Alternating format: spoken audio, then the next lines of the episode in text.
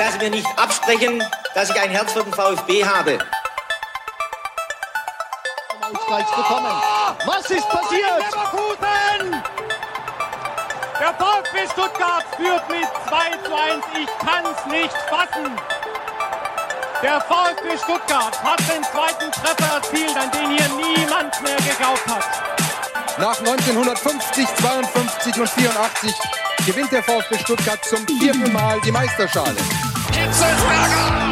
Der passt! Kedira! 2 zu 1! Führung! Und jetzt,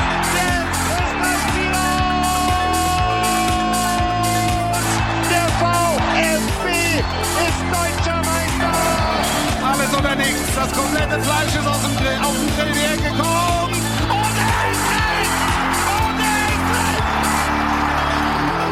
willkommen zu VfB STR. Mein Name ist Ricky Palm und mit mir im Fanprojekt sitzt Sebastian Rose. Hallo Sebastian. Hallo Ricky. Heute ist Feiertag Ja, und das, obwohl der VfB nicht spielt. genau. Gestern war auch Feiertag. Und da hat der VfB gespielt und Ja. zwar erfolgreich. Genau. In der zweiten Runde Union aus dem Pokal geschossen. Wir stehen im Achtelfinale. So langsam sind wir eine Pokalmannschaft. Auf jeden Fall. Ich hoffe auf eine, ähnliche, auf eine ähnliche Reise wie, wie in der letzten Saison. Da ein bisschen Halbfinale. Ja, also, nehm ich. Nehme ich, nehme ich, ja. Klar, von mir ist auch bis ins Finale. Ja. Deswegen hängt hier auch schon mal das T-Shirt. Ja, das ist die Ansage. Ich vermute mal, dass sich die Marketingabteilung noch was anderes einfallen lässt als diese Wiederauflage. Aber ich finde es ganz cool, dass du es mitgebracht hast. Also das ist ein Unikat. Ich hätte es angezogen, aber ich passe nicht mehr rein. Wir arbeiten dran. Bis, bis zum Mai, bis wir das hinbekommen. Bis zum. Pokalfinale. Also, wenn wir nach Berlin fahren, dann ziehe ich es an. Sehr gut. Ihr habt es hier zuerst gehört. Sebastian, zwei Spiele in vier Tagen, eine Niederlage, ein Sieg. Was nimmst du mit aus der VfB-Woche? Ähm, der VfB äh, kann auch verlieren, kann sogar zu Hause verlieren, kann sogar zu Hause unter Sebastian Hoeneß verlieren. Ganz neues äh, Gefühl. Äh, aber ich hatte es ja vor ein paar Wochen schon gesagt, wenn ich mich entscheiden müsste und wir können nur eins von beiden Spielen gewinnen, nehme ich das Pokalspiel, weil das bringt nicht nur Geld, sondern auch äh, gute Laune, wenn man im Achtelfinale steht. Unsere Themen heute für euch. Hoffenheim macht das, was wir von Union vor anderthalb Wochen und auch gestern erwartet haben. Sie spielen eklig und machen aus vier Chancen drei Tore. Wir sprechen über die zweite Saisonniederlage des VfB Stuttgart. Das wird schmerzhaft, aber wahrscheinlich auch interessant. Der VfB gewinnt verdient mit 1 zu 0 gegen Union Berlin. Wir blicken auf den Arbeitssieg im Pokal und versuchen herauszufinden, warum der VfB auch dreckig gewinnen kann, Sebastian. Ja, also das Spiel gestern war für mich tatsächlich eine neue Erfahrung. Äh, Absolut. Also ich meine, der VfB mit einem Arbeitssieg und es wirkte alles komplett ungefährdet. Das ist tatsächlich eine neue Erfahrung, die wir machen durften. But can you do it on a cold Sunday night in Heidenheim? Der VfB muss auf die Ostalb und bekommt es dort mit dem Tabellen 13. der Bundesliga zu tun. Wir bauen die Serie aus, die wir gestern gestartet haben. Da lege ich mich jetzt schon fest, wie wir das machen, Sebastian. Das erfährst du und unsere Hörer in der Gegnervorschau. Ich bin gespannt. Ich drauf, bin sehr gespannt, ja. Und außerdem sprechen wir natürlich über die U19, die U21 und die weiterhin unbesiegten VfB-Frauen. Und wir sprechen auch über das Untersuchungsergebnis im Fall Missentat, aka Global. Bin mal gespannt, ob Ja, auf jeden Fall. wir da neue Erkenntnisse zutage fördern können. Falls ihr es nicht mitbekommen haben solltet, am vergangenen Freitag erschien ein 45-minütiges Gespräch mit dem ehemaligen NLZ-Leiter des VfB Stuttgart, Thomas Krücken. Hört da gerne mal rein. Thomas war so freundlich und gewährte tiefe Einblicke in die NLZ-Arbeit und auch darüber hinaus. Und äh, wir werden die Folge natürlich in den Shownotes verlinken, Sebastian. Aber du hast ja diesmal als Hörer sozusagen mitgewirkt und nicht als Podcaster, wie man so schön sagt. Warst du denn zufrieden mit der letzten Folge? Ich war sehr zufrieden mit euch beiden und ich fand es total spannend, was Thomas äh, Krücken gesagt hat. Ich fand äh, vor allen Dingen den Punkt spannend, ähm, dass er natürlich darauf fokussiert ist, ähm, durchs NLZ für die VfB-Profis diese Top 1% aus ganz Baden-Württemberg irgendwie zu Profis zu machen, aber dass er auch sagt, äh, der VfB als größter Verein Baden-Württembergs ist auch dafür verantwortlich, dass auch äh, Kinder in die Bewegung kommen, die niemals Profifußballer werden. So einfach, dass sich die Kinder, die Jugendlichen mehr bewegen und das fand ich spannend, dass er da doch so einen relativ groß gefassten Ansatz hat, äh, hat mich überrascht und überrascht hat mich auch, dass er wirklich an seinem aller, aller, allerletzten Tag beim VfB hier hinkommt und mit dir gesprochen hat. Ja, das war auch ein, eine absolute Ehre, mit ihm zu sprechen, muss man sagen. Und nochmal der Hinweis, also wenn ihr nicht nur Interesse am NLZ-Fußball beim VfB habt, sondern wirklich auch über Kinder- und Jugendfußball, dann lege ich euch diese Folge wärmstens ans Herz. Und die ist natürlich absolut zeitlos. Ihr müsst nicht sofort nachhören, sondern ihr könnt das natürlich dann machen, wenn es passt. Vielleicht gibt's ja mal irgendwann eine Woche, da gibt's eine STR-Pause oder so, Ja. weil es, ähm, ja, weiß nicht, Weihnachten steht ja auch mal an, also da sollten wir dann vielleicht auch mal bei der Familie sein oder so.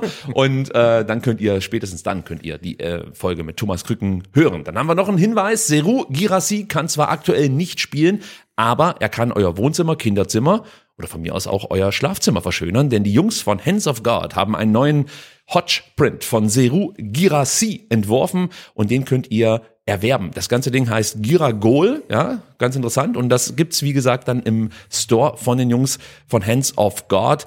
Und ähm, Sebastian, es steht ja jetzt bald an, Nikolaus, Weihnachten etc. Wir haben es gerade eben schon gesagt. Also vielleicht wäre das eine Möglichkeit, irgendeinen VfB-Fan mit so einem Print zu beschenken. Absolut. Und mein Anlagetipp ist, jetzt kaufen, denn heute wurde auch publik, äh, dass Ciro Gerassi nominiert ist als einer von 24 Spielern für den Spieler Afrikas. Und wenn er dann, ich glaube, am 11. Dezember dazu gekürt werden sollte, steigt das Ding sofort im Wert. Also, der Link zum Shop, den findet ihr in den Shownotes. Und dann noch eine letzte Info, bevor es hier wirklich richtig losgeht. Wenn euch VfB STR gefällt, dann bewertet uns gerne auf Spotify und Apple Podcast. Und wenn ihr gerade über YouTube dabei seid, dann lasst gerne einen Daumen nach oben da, Sebastian. Unser Themensheet? Oh, du wolltest noch was sagen. Unser Themensheet ist sehr voll. Das das wolltest ich du sag, sagen. ich sag überhaupt nichts mehr. Wir, wir starten jetzt direkt rein, weil wir haben ja quasi drei Spiele zu besprechen. Wir haben drei Spiele zu besprechen, deswegen seht es uns nach, dass wir jetzt nicht, äh, weiß nicht, stundenlang über Hoffenheim und dann nochmal eine Stunde über Union sprechen. Wir halten das sehr kompakt, aber ich glaube, wir kriegen das so hin, dass man trotzdem ein gutes Gefühl dafür bekommt, was zum Beispiel gegen Hoffenheim nicht so gut lief und auf der anderen Seite dann gegen Union besonders gut lief. Sebastian, lass uns mit der Aufstellung für das Spiel gegen Hoffenheim beginnen. Ito, Stenzel, Silas und Undaf rutschten für Mittelstädt, Sagadu, Leveling und Girassi in die Startelf. Ich denke, bis auf Stenzel konnte man das so erwarten. Wie siehst du es? Äh, ja, die Kombination Stenzel und Ruh auf rechts, also Ruh als rechter Innenverteidiger und Stenzel als rechter Außenverteidiger, hat mich tatsächlich ein bisschen überrascht. Sagadu dafür auf der Bank. Äh, man kann drüber spekulieren, dass ähm, sich Sebastian Hoeneß vielleicht gedacht hat, Rouault und Sagadu, jeder bekommt ein Spiel. Das ist eine relativ hohe Belastung. Äh, Rouault hat gestern gar nicht gespielt. Sagadu hat äh, gegen Hoffenheim auch keine Minute gespielt. Äh? Sagadu wurde eingewechselt. Spät eingewechselt. Ähm, also vielleicht war das so ein bisschen der Grund, dass man sagt, okay, äh, wir teilen uns das auf. Ja, man sollte natürlich auch im Hinterkopf behalten, ähm, gegen Union, also im Spiel an der alten Försterei hat sich ja Sagadu auch leicht verletzt, hatte diesen Stimmt. großen Eisbeutel um den Oberschenkel geschnallt. Ja, das war ein schönes Bild, als er dann zu der Jubeltraube Ja. hingehumpelt ist mit diesem riesen Ding da am Oberschenkel. Ja. Exakt, also vielleicht hängt es auch damit zusammen, dass man da einfach nichts riskieren wollte.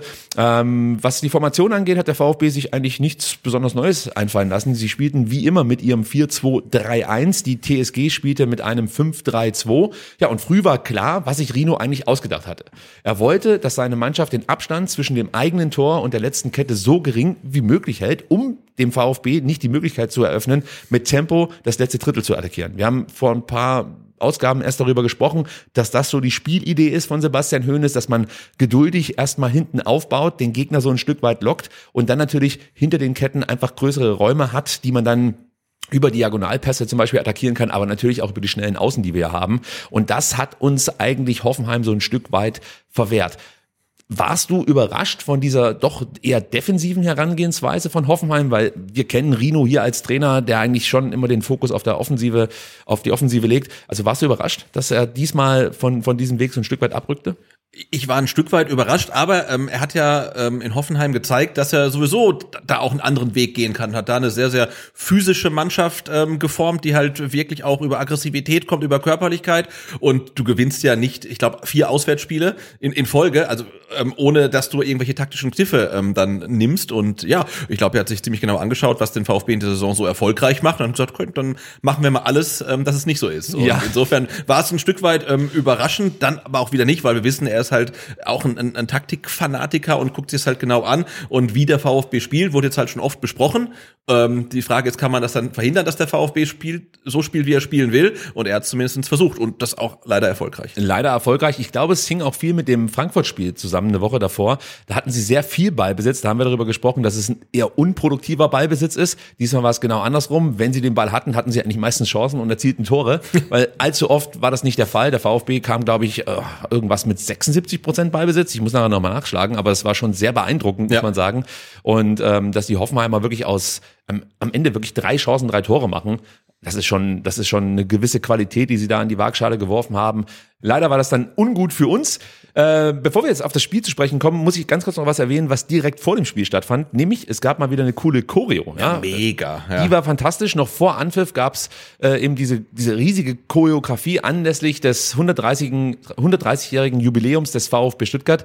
In der Cannstatter Kurve wurden zuerst so Fahnen in den Vereinsfarben geschwenkt und anschließend wurden mehrere große Motive hochgereicht. Vom Oberrang ließ man dann noch so ein Spruchband runter, da stand drauf 130 Jahre Verein für Bewegungsspiele. Und für mich war das einfach ein Statement für Leidenschaft, für die Größe des Vereins und natürlich auch für Tradition ist fast schon ein Stück weit putzig, wenn man danach dann in der zweiten Halbzeit drüben die Hoffenheimer gesehen hat, äh, mit ihrer Pyro-Show, ich mache gerade die Anführungszeichen in die Luft.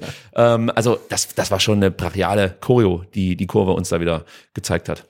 Ja, hat auch so die ganze äh, Größe der Kurve und auch die, wie du sagst, die ganze Größe des, des Vereins einfach gezeigt. Es wurden, glaube ich, auch dann links unten noch die alten Wappen quasi gezeigt in der Historie und so weiter. Und es waren ja leicht verspätete Geburtstagsgrüße, weil der 130. ja schon ein paar Wochen her ist, aber ich fand es dann doch relativ konsequent, das auch gegen Hoffenheim zu zeigen, weil du hast dann halt genau den Kontrast gesehen und hast gesehen, was ist denn der Unterschied zwischen einem Club wie dem VfB und einem Club wie Hoffenheim und deswegen fand ich das sehr, sehr passend. Es war eine sehr, sehr starke Choreo, also wirklich die, die, die Banner, die Fahnen und so weiter. Mega. Ich saß da drüben beim VfB-Radio, durfte da mitkommentieren und muss ganz ehrlich sagen, als die Choreo hochgezogen wurde, war ich schon ein bisschen traurig. Ich sehe meinen Platz in der Kurve und unter der Choreo sozusagen und nicht auf der Haupttribüne mit Blick auf die Choreo. Aber trotzdem, es war ein bewegender Moment, muss ich einfach sagen. Also ich finde das jedes Mal irre, was die Jungs und Mädels da auf die Beine stellen.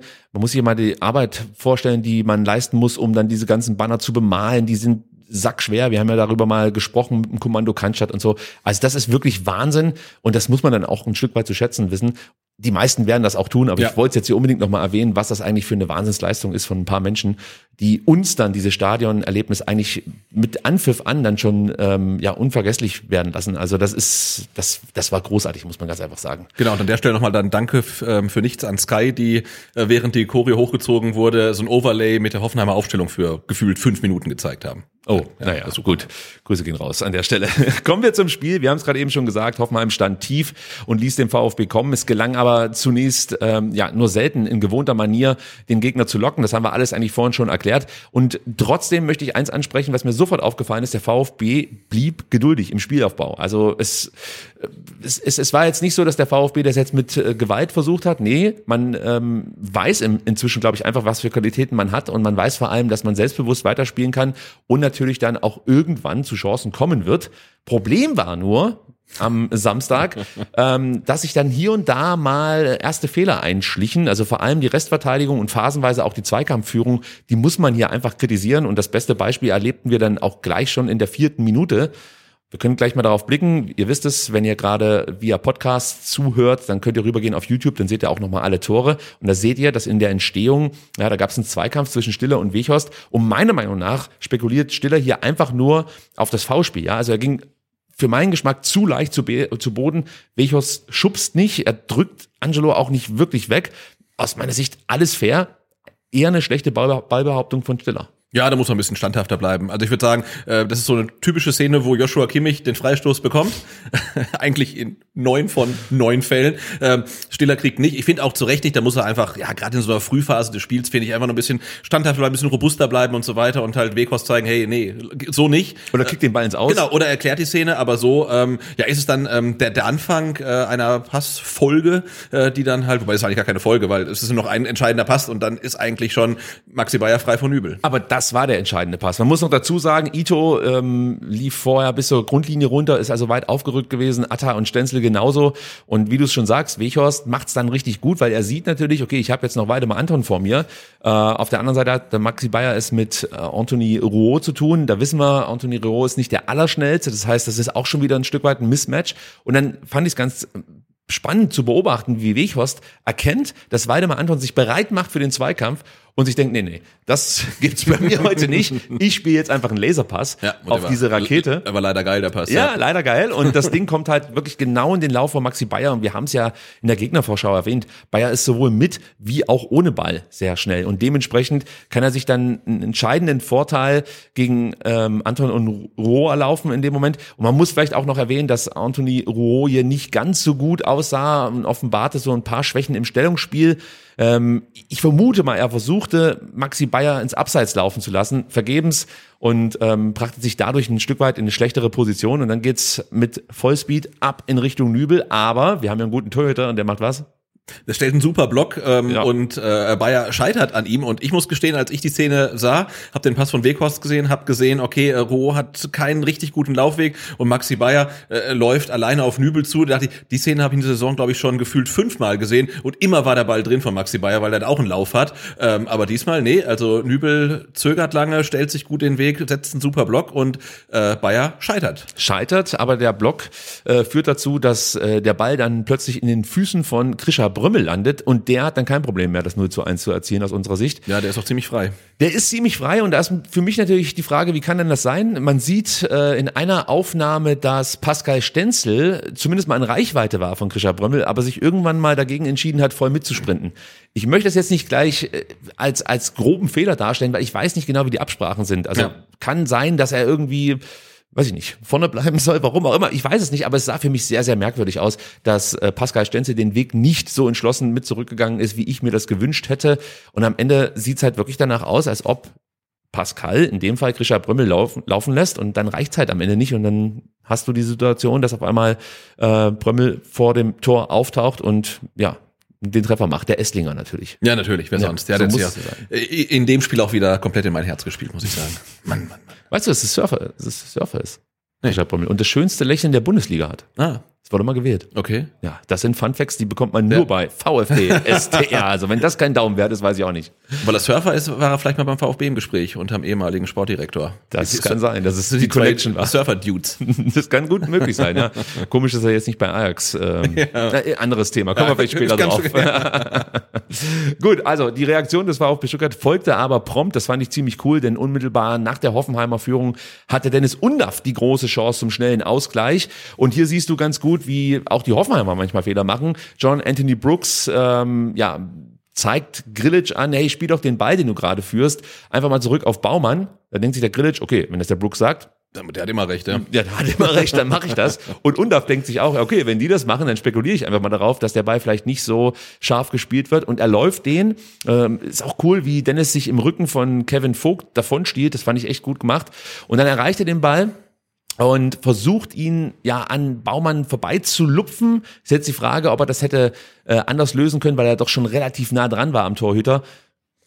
Also es war eine riesen, riesen Gelegenheit, die man, glaube ich, besser, noch besser hätte ausspielen können. Klar, ich meine, wir zwei Holzfüße können hier halt sitzen und sagen, ja, Lupfen schwierig, mach was anderes. Ähm, es sieht so aus, als ob man von da rein physikalisch nicht mehr an Baumann vorbei lupfen kann. Also vielleicht besteht die Möglichkeit, ihn irgendwie vorbei zu spitzeln und vielleicht muss er sogar noch ins Dribbling gehen und versuchen, Baumann auszuspielen äh, mit ein bisschen Tempo. Es ist eine Riesenchance. Was ich positiv aus der Situation mitnehme, ähm, ein Girassi kriegt den Ball da, wo er steht. Ja. Und Dennis Undaff ist so ein Spieler, der geht dahin, wo der Ball hinkommen wird. Ja. Und das habe ich in dem Spiel mehrere Male gesehen, auch beim Elfmeter, äh, bei der Chance, auch bei seinem, bei seinem Tor. Also er hat ähm, irgendein Radar auch, also oder eine, eine weiß ich nicht, Instinkt. eine Instinkt, also er Das ist ein brutaler Instinktfußballer. Haben wir auch schon gesehen, das ist einer, der schießt auch mal dann von der Mittellinie, aber ähm, der ahnt, wo der Ball hingehen könnte und macht dann die Wege und liegt dann sehr, sehr oft richtig. Und das Aber ist geil. Ich, ich glaube, genau dieser Instinkt hat ihn dahin gebracht, wo er jetzt ist. Ja. Ja, also, weil natürlich ist es ein Spieler, der jetzt nicht die äh, NEZs durchlaufen hat und irgendwie mit 19 schon als zukünftiger Nationalspieler irgendwie feststand oder so, sondern er hat sich das alles erarbeitet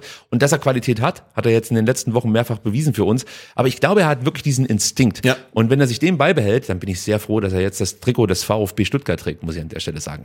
Ähm, du hast Girassi gerade angesprochen. Ich möchte jetzt gar nicht so das Thema aufmachen, hätte Girassi das Tor gemacht. Was ich nur sage ist, wenn du solche Gelegenheiten hast, ob jetzt mit Girassi, mit Undav, mit Milosevic oder mit wem auch immer, Castanaras, du musst diese Gelegenheiten nutzen. Das wäre wirklich ein Schlüsselmoment gewesen, wenn wir da gleich den Ausgleich erzielt hätten, dann wäre das Spiel, da bin ich mir sicher, ganz, ganz anders gelaufen. Und es war echt ein bisschen bitter, weil ich kann ihm jetzt keinen großen Vorwurf machen. Er hat das super antizipiert, geht da rein, versucht dann den Abschluss irgendwie zu setzen, muss natürlich in, der Bruch, in einem Bruchteil einer Sekunde eine Entscheidung treffen gegen einen der besten Torhüter der Bundesliga. Ja. Das kann passieren, aber am Ende muss man sagen, du musst solche Chancen nutzen. Ja, und das haben wir ja auch getan in den letzten Wochen. Die Effizienz war unsere große Stärke. Hier leider nicht, muss man sagen. Ähm, es ging dann eigentlich weiter damit, dass der VfB Stuttgart bemüht war, zu Chancen zu kommen. Es gab jetzt keine größeren, die wir, glaube ich, besprechen müssen an der Stelle. Aber man hat halt gesehen, okay, die spielen weiter geduldig, die glauben an sich, die lassen sich jetzt nicht irgendwie davon unterkriegen, dass die Hoffenheimer mit einem Torschuss direkt schon in Führung gegangen sind. Und auch das Ding von Dennis hat man verschmerzt. Und ähm, dann passiert das, was sich irgendwie durch dieses Spiel zieht, nämlich die hocheffizienten Hoffenheimer bekommen einen Elfmeter und treffen zum 0 zu 2. Auslöser war ein Ballverlust von Atakan Karasor, der zu lang brauchte, um den Ball weiterzuleiten. Er hätte mit Stenzel Undaf und vielleicht auch mit der Verlagerung auf Mio Möglichkeiten gehabt. Die hat er nicht genutzt. Stattdessen dreht er ab und wurde von Weghorst und Brümmel so sehr unter Druck gesetzt, dass er den Ball verloren hat. Muss man einfach so sagen. Dann siehst du noch so eine Situation, da könnte Stiller vielleicht Brömel ein bisschen besser pressen, ein bisschen entschlossener in den Zweikampf gehen. Ich fand ihn dann ja einfach ein Stück weit zu passiv. Mhm. Ja, also geht vielleicht besser, schwer zu sagen. Auch hier wieder wieder die Kräfteverhältnisse sind in dem Moment. Äh, wir sagen das ja immer wieder, wenn wir so Szenen besprechen es, es kann jetzt sein, dass ich zum Beispiel einen Sprint von Angelo Stiller, den er 20 Sekunden davor gemacht hat, jetzt gar nicht mehr auf dem Schirm ja, habe. Ja. Und das spielt natürlich dann auch mit rein. Aber es sah für mich danach aus, als ob äh, Stiller einfach erstmal versucht, nur mitzulaufen und eben nicht entschlossen in den Zweikampf zu gehen. Und dann sollte es ähm, im weiteren Verlauf eigentlich für Rouault überhaupt kein Problem sein, den Pass von Brümmel auf Bayer abzulaufen und von mir aus dann auf Nübel zu spielen oder so. Aber Anthony ist ja irgendwie unentschlossen, bekommt Probleme mit Bayers Tempo und dessen Beweglichkeit und er macht's dem Hoffenheimer ja viel zu leicht an den Ball zu kommen, muss man sagen. Ja, mich hat das in der Szene äh, schon sehr geärgert, äh, weil aus meiner Sicht ähm, Rouault halt zweimal unglücklich aussieht. Einmal kommt der, der Ball und er hat die bessere Position, also er könnte schon ablaufen, trifft dann wieder eine falsche Entscheidung und dann ist Maxi Bayer auf einmal doch am Ball ähm, und Ruhe bleibt dann dran und gewinnt eigentlich auch diesen Zweikampf, kann den Ball halt wegspitzeln und dann passiert halt das, was nicht passieren darf, nämlich halt eine Bewegung mit dem Arm und die Hand im Gesicht des Gegenspielers und äh, ja, Maximilian Bayer macht dann das Beste draus aus Hoffenheimer Sicht. aus Hoffenheimer Sicht, genau. Also äh, da möchte ich mal gleich sagen, diese Theatralik, die hat mich schon tierisch genervt, muss ich ganz ehrlich ja, sagen. Absolut. Also ich meine, klar, das ist auch mal schmerzhaft, wenn du, weiß ich nicht, einen Wischer ja. gerade in der Augengegend abbekommst, das möchte ich nicht in Frage stellen, aber allein das Fallbild, ja, also er springt ja erstmal nach oben ab, liegt dann auf dem Boden und wälzt sich. Und jeder, der schon mal irgendwie was ins Auge bekommen hat oder einen Wischer ins Auge bekommen der hat. Der wirft sich nicht auf den Boden. Nee, du stehst halt da und nimmst ja. von mir die Hände vors Gesicht oder so. Aber gut, sei es drum. Ähm, Felix Zweier hat die Situation ja zunächst bewertet, ließ weiterlaufen. Vermutlich hat er sich einfach nur auf die Füße konzentriert und hat dann eben die Info aus Köln ja. bekommen, schaust dir nochmal an, da gab's den Wischer. Ich bin bei jedem, der sagt, du kannst diesen Elfmeter geben, das passt, aber mich hätte tatsächlich interessiert, wie genau die Kommunikation zwischen Kölner Keller und Felix Feier ablief. Weil wenn er es gesehen hat, ja, dass Rouault ähm, Bayer trifft und wird dann vom VR nochmal rausgerufen, weil die der Meinung sind, ja, das musst du als Elfmeter geben, dann finde ich es schwierig, weil dann hätte er sozusagen die Situation ja schon bewertet. Genau. So, aber ja. das wissen wir nicht hundertprozentig, deswegen ist es müßig, darüber zu diskutieren.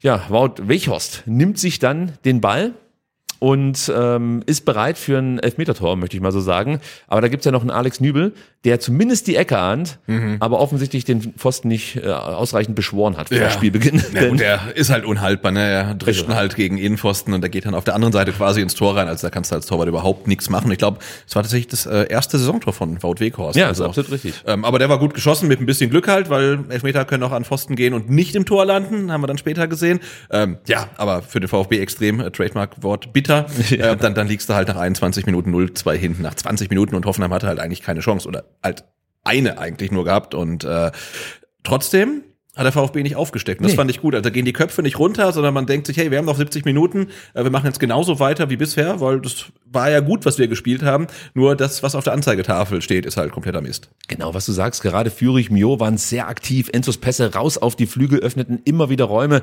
Dann hast du das Duell gehabt, Führig gegen Schaderabek. Das war das Mismatch des Nachmittags.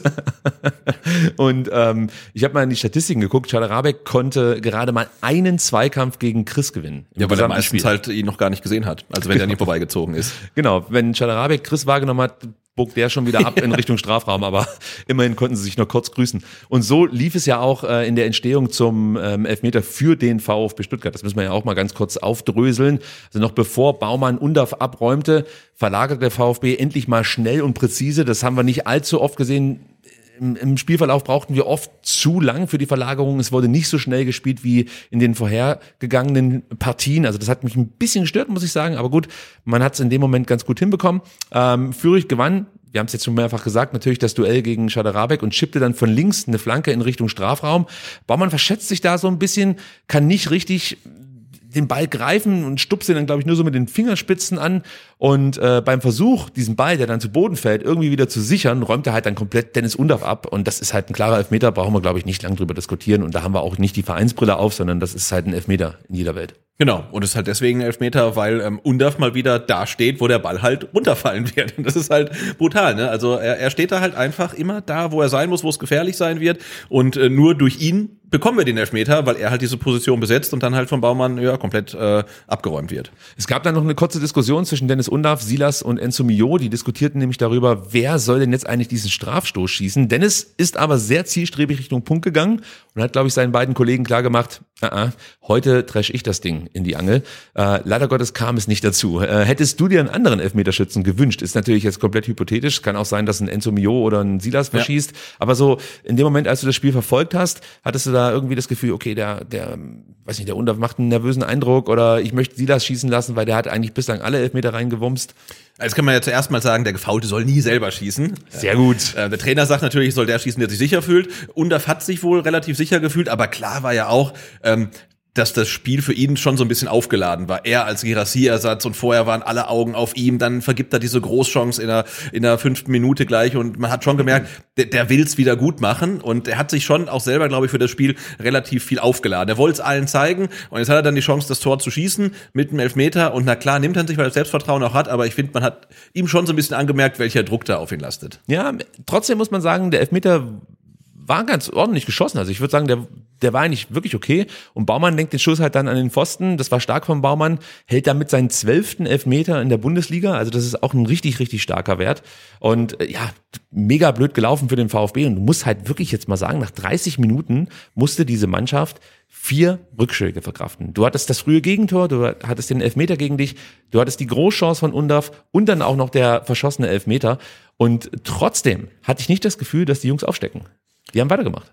Ja, ich meine, es war ja noch viel zu spielen, aber die vertrauen mittlerweile komplett in sich und das, was ihnen Sebastian Hoeneß mit auf den Weg gibt. Und auch bei 0 zu 2 gehen die Köpfe nicht runter, sondern die glauben dran, äh, wir können das Ding noch drehen. Und das Schöne war ja auch, die Fans haben das geglaubt. Ich glaube, es gab keinen im Stadion oder am Fernseher, äh, der ähm, in Weiß-Rot unterwegs war, der nach 30 Minuten dachte, okay, das Ding ist durch. Und wir hatten schon so Spiele, wo man gesagt hat, nach 30 Minuten und 0-2, okay, komm, ich gehe jetzt spazieren oder das wird eh nichts mehr. Aber bei dem Spiel hat man das überhaupt gar nicht gehabt, dieses Gefühl. Das Gute ist ja, sie glauben nicht nur dran, sondern sie spielen auch so, als würden ja. sie dran glauben. Also du hast sofort das Gefühl, okay, hier, hier geht noch was, egal, steht halt 0-2, weiter geht's, wir haben einen Elfmeter verschossen, der nächste sitzt. Ja. Und so haben sie dann auch gespielt und äh, blieben zielstrebig, erarbeiteten sich weitere Chancen. Du hattest Pascal Stenzel in der 33. Minute, der es mal aus 20 Metern versucht hat.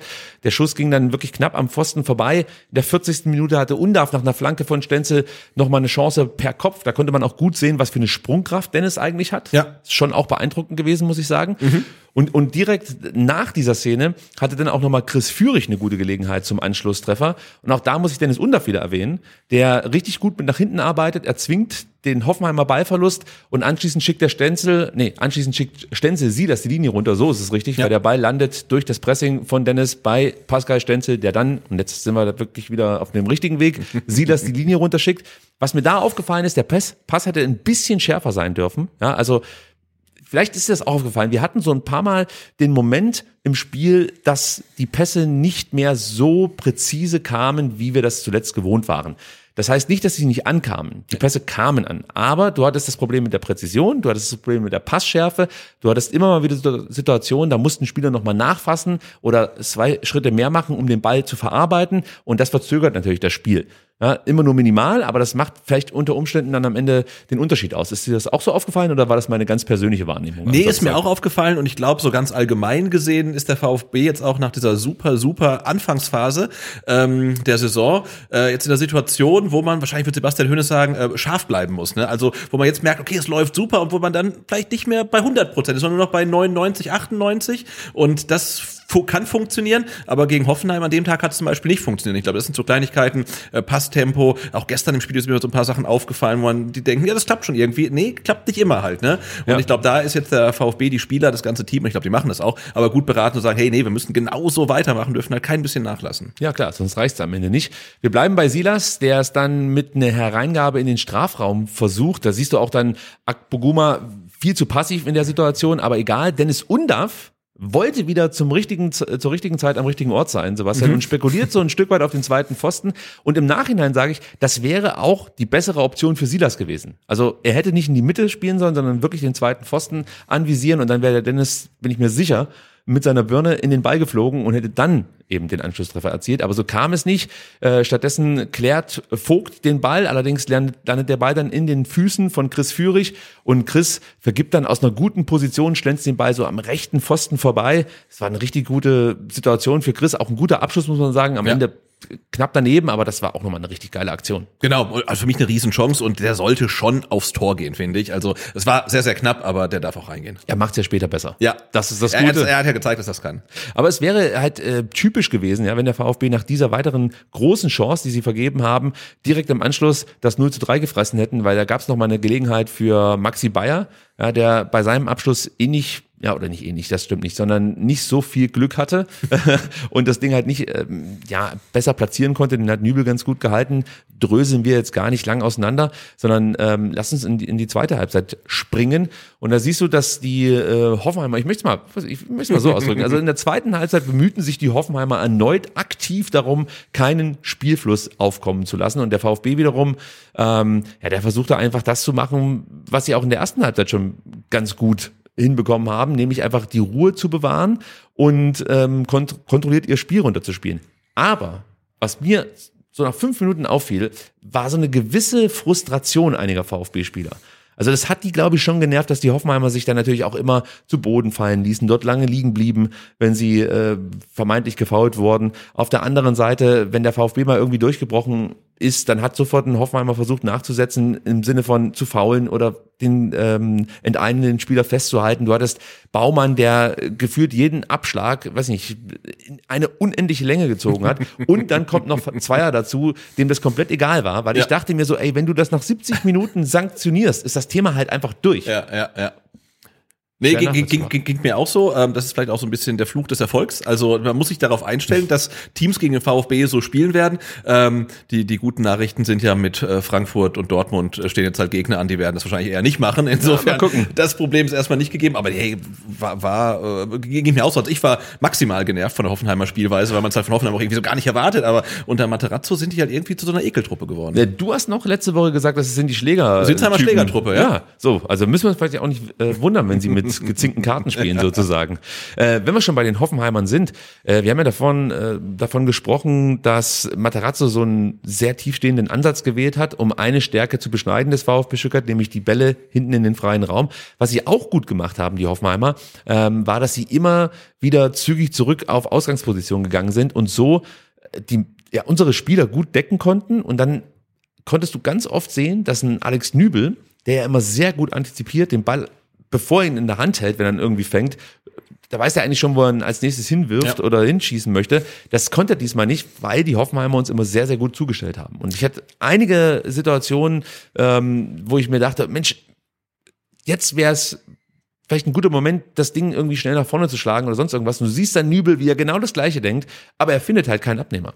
Also das war auch gut gemacht von man Ja, taktisch ist wirklich sehr diszipliniert äh, und ähm, das haben sie ja auch dadurch erreicht, indem sie halt sehr, sehr viel gelaufen sind. Ich glaube am Ende sieben Kilometer mehr als Ja. der VfB und das musst du halt auch machen, wenn du halt die Optionen zustellen willst. Und ja, das muss man leider anerkennen, das haben sie nur halt gut gemacht. Ja. Ja, absolut. Und der VfB trotzdem über das gesamte Spiel hinweg extrem dominant. 76 Prozent Ballbesitz. Wir haben vorhin schon mal darüber gesprochen, allerdings in der zweiten Hälfte. Es gab sogar Phasen, äh, da hatte der VfB in der zweiten Halbzeit 80 Prozent Ballbesitz und eine Passquote von 93 Prozent. Ja, das, das ist sind Wien Wiesbaden Vibes, ne? Da kriegt äh, Tim Walter Tränen in den Augen, wenn er das sieht. Stimmt, es gab auch noch die Passstatistik, dass Hoffenheim, glaube ich, so um die 300 Pässe gespielt hat, der VfB 600 oder so. Also das ist schon brutal. Auch wenn man sich die statistischen Werte anschaut, kannst du das Spiel eigentlich nicht verlieren. Ja, aber am Ende zählt halt nur ein statistischer Wert und Ja. der stand leider Gottes ähm, zu, oder schlug aus zugunsten der Hoffenheimer. Ähm, Was wir vielleicht auch noch äh, positiv hervorheben können beim VfB Stuttgart, war das Zulassen von Pässen pro Defensivaktion. Wir haben ja schon mal darüber gesprochen, also es ist praktisch die Zeit, die der VfB sich nimmt, bis man dann sozusagen einen Spieler anpresst oder in den Zweikampf geht. Das heißt, Hoffenheim ähm, konnte immer so ungefähr sechs Pässe spielen in der zweiten Halbzeit, bis ein VfB-Spieler mal einschritt. Und das ist ein herausragender Wert. Das möchte ich an der Stelle nochmal unterstreichen. Ja, das, der VfB hat auch schon mal Werte von jenseits der 10, sogar bis 15 Nein, oder der 20. 18, 20. Ja, Okay, ja, ja, also- also das haben wir alle schon erlebt. Also das 5,9 ist der korrekte statistische Wert in der zweiten Halbzeit. Das ist völlig absurd und über das ganze absurd, das nehme ich hier zurück. Also es ist halt sehr gut. Sorry, ich bin halt Fan. Also ich kann ja nichts dafür. So, ich find's absurd. Also, nach all den Jahren, du. Ja, das wahr. Nach all der Scheiße geht's auf die Reise. So, ähm, über das gesamte Spiel vielleicht noch ganz interessant kommt man ähm, auf 7,6. Also das ist das ist wirklich richtig gut und man hat's ja auch gesehen, muss man sagen. Also das war einfach äh, schon ein dominanter Auftritt des VfB Stuttgart. Und für den haben sie sich am Ende nicht belohnt. Das Ja, ist das, das Problem ist gewesen. Quintessenz tatsächlich, Ja, das ja. muss man so sagen. Und ähm, wenn man dann gucken, 60. Minute zog der VfB immer mehr an und wurde immer stärker. Undaf setzte sich mal stark gegen Akpoguma durch und passte den Ball zentral vors Hoffenheimer Tor. Ähm, da hatten wir eine ganz okaye Strafraumbesetzung, würde ich mal so sagen. Ich hätte mir halt von Enzo Mio in dem Moment äh, gewünscht, dass er auf den zweiten Pfosten geht und durchläuft. Er bleibt aber stehen. Vielleicht war ihm auch das Sichtfeld irgendwie ja zugestellt von einem Hoffenheimer Gegenspieler. Kann sein, kann ich aus meiner äh, Vogelperspektive, die ich hatte von der Haupttribüne aus, nicht bewerten. Aber das war schon mal gleich eine gute Gelegenheit, in der 60. endlich den Anschluss herzustellen. Klar, und das ist ja immer das grundsätzliche Problem, wenn der Mittelstürmer derjenige ist, der den Ball halt in den Strafraum reinbringt, fehlt der Mittelstürmer im Strafraum. Äh, da müssen halt Leute nachrücken, passiert halt nicht immer und ähm, ja. Aber es war eine gute Chance, weil der Ball geht ja wirklich äh, zwei, drei Meter vor Baumanns Tor, wirklich wie so ein Strahl durch den Strafraum und niemand ist halt da, der halt seinen Fuß reinstellt. Ähm, also richtig gute Chance, Ja. ohne dass halt ein Abnehmer da war. Wobei, da möchte ich sagen, das ist auch schon ein taktisches Mittel gewesen, äh, das Sebastian Hoeneß sich ausgedacht hat. Es war wirklich viel Fluktuation vorne drin. Du hattest dann auch mal immer wieder Flügelwechsel, ja, also dass mal ein Silas auf die linke Seite gegangen ist, ein Chris Führig auf die rechte Seite. Du hattest einen Undaf, der durchschiebt, wie auch jetzt hier in der Szene. Dann gehen Mio und Silas zum Beispiel in, in die Sturmspitze. So Situationen hast du, aber ich gebe dir natürlich recht. Wenn der Mann, der weiß, wo er zu stehen hat, um Tore zu schießen, dafür zuständig ist, sie vorzubereiten, dann haben wir in der Mitte ein Problem. Ja. Also, aber auch der Enzo kriegt das noch irgendwann hin. Da bin ich mir sicher. Kurze Zeit später belohnte sich der VfB endlich für den Aufwand, den man betrieben hat und erzielte das 1 zu 2, den so wichtigen Anschlusstreffer. Los ging es damit, dass Mio und Ito eine Drucksituation auf der linken Seite gut auflösten. Stiller bediente dann Führig, der sofort auftrete und mit, ja, mit viel Tempo losdribbelte und Chris setzt sich dann hier richtig stark gegen Brooks und Brömmel und auch Stach durch. Das war absurd. Das war richtig stark. Ja, war so eine blaue Traube halt um, um Führig rum, aber der lässt sich nicht beirren, hat halt das Tempo. Äh, Undaf steht an der 16er Grenze ungefähr, wird dann halt perfekt angespielt von Führig. Richtiges Tempo, richtiger Winkel, alles richtig. Technisch anspruch, anspruchsvolle Weiterleitung, muss man sagen. Mit der Hacke oder hi- hinterm Körper, also, aber auch das wieder perfekt und Führig kann damit rechts direkt abschließen und das machen, was ihm in der ersten Halbzeit nicht gelungen ist, nämlich mit rechts halt in die lange Ecke reinzuschlänzen und diesmal passt der Ball perfekt. Also es war eins der schönsten Tore in dieser Saison, wobei wir haben viele schöne Tore geschossen, aber das war schon besonders schön. Es war ein wunderschöner Angriff, muss man einfach so sagen. Auch mit diesem Abschluss mit der Innenseite, die Präzision von Chris in dem Moment, das war richtig, richtig geil. Und ich hätte dieses Tor gerne länger gefeiert. Die Mannschaft wahrscheinlich auch, aber die waren ja einfach darauf bedacht, sofort wieder ja, in die Aktion zu kommen und direkt nachzulegen. Und ich mag das ja, dieses Momentum, was du dir aufgebaut hast, mitzunehmen. Und ich, ich bin eigentlich kein Fan davon, irgendwie auf die Bremse zu treten, aber wir wissen ja, was kurz danach passierte. Fünf Minuten später kommt's Go und macht das 1 zu 3. Ja. Und jetzt natürlich, Hindsight ist 2020, aber ich überlege mir schon so ein Stück weit, ob es vielleicht besser gewesen wäre,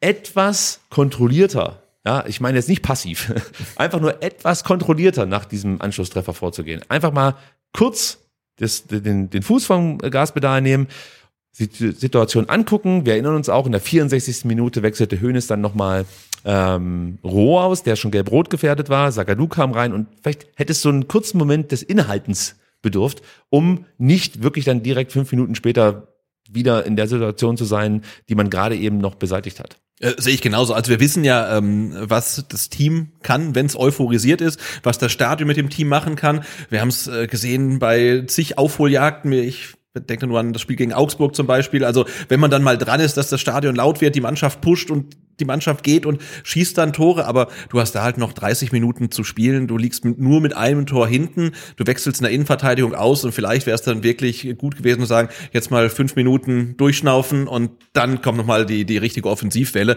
Ist natürlich leichter gesagt als getan, ähm, ist vielleicht auch ein Reifeprozess, den die Mannschaft noch durchlaufen muss, ähm, aber im Nachhinein, ja, ist die Mannschaft dann vielleicht auch noch durch die Umstellung ein bisschen unsortiert, so schien's auf mich jedenfalls in der 66. als das Tor fällt, weil da sieht der VfB hinten irgendwie relativ äh, blank aus. Wir kommen sofort darauf zu sprechen. Ich möchte nur noch ganz kurz sagen, damit man uns nicht falsch versteht. Es geht nicht darum, dass wir fordern, dass der VfB jetzt dann, weiß ich nicht, das Tempo aus dem Spiel nimmt oder sonst irgendwas. Und natürlich hätte es auch sein können, wenn sie so gehandelt hätten, wie von uns jetzt gerade angedacht, ja, dass sie dann auch das 1-3 kriegen und dann hätten wir absolut. gesagt, ja, warum hat man denn nicht weitergemacht? So, Klar, oder vielleicht wäre das. Momentum auch weg gewesen und man wäre nie wieder reingekommen und Ja. spielt halt eine halbe Stunde, es passiert nichts mehr. Kann auch alles passieren, aber es ist ja nur mal ein Gedankengang, ähm, Genau. ob es auch eine Option gewesen wäre. Ich, ich möchte uns hier nur nicht ganz so angreifbar machen. Ja, nicht, dass es nachher in den YouTube-Kommentaren irgendwie äh, schlechte Nachrichten hagelt für uns. Aber ihr könnt uns gerne, das mache ich viel zu selten, ihr könnt uns gerne mal in die YouTube-Kommentare schreiben, wie ihr das so seht. Also seid ihr der Meinung, hey, zieht voll durch und versucht halt einfach so schnell wie möglich einen Ausgleich zu erzielen? Oder seht ihr es ähnlich wie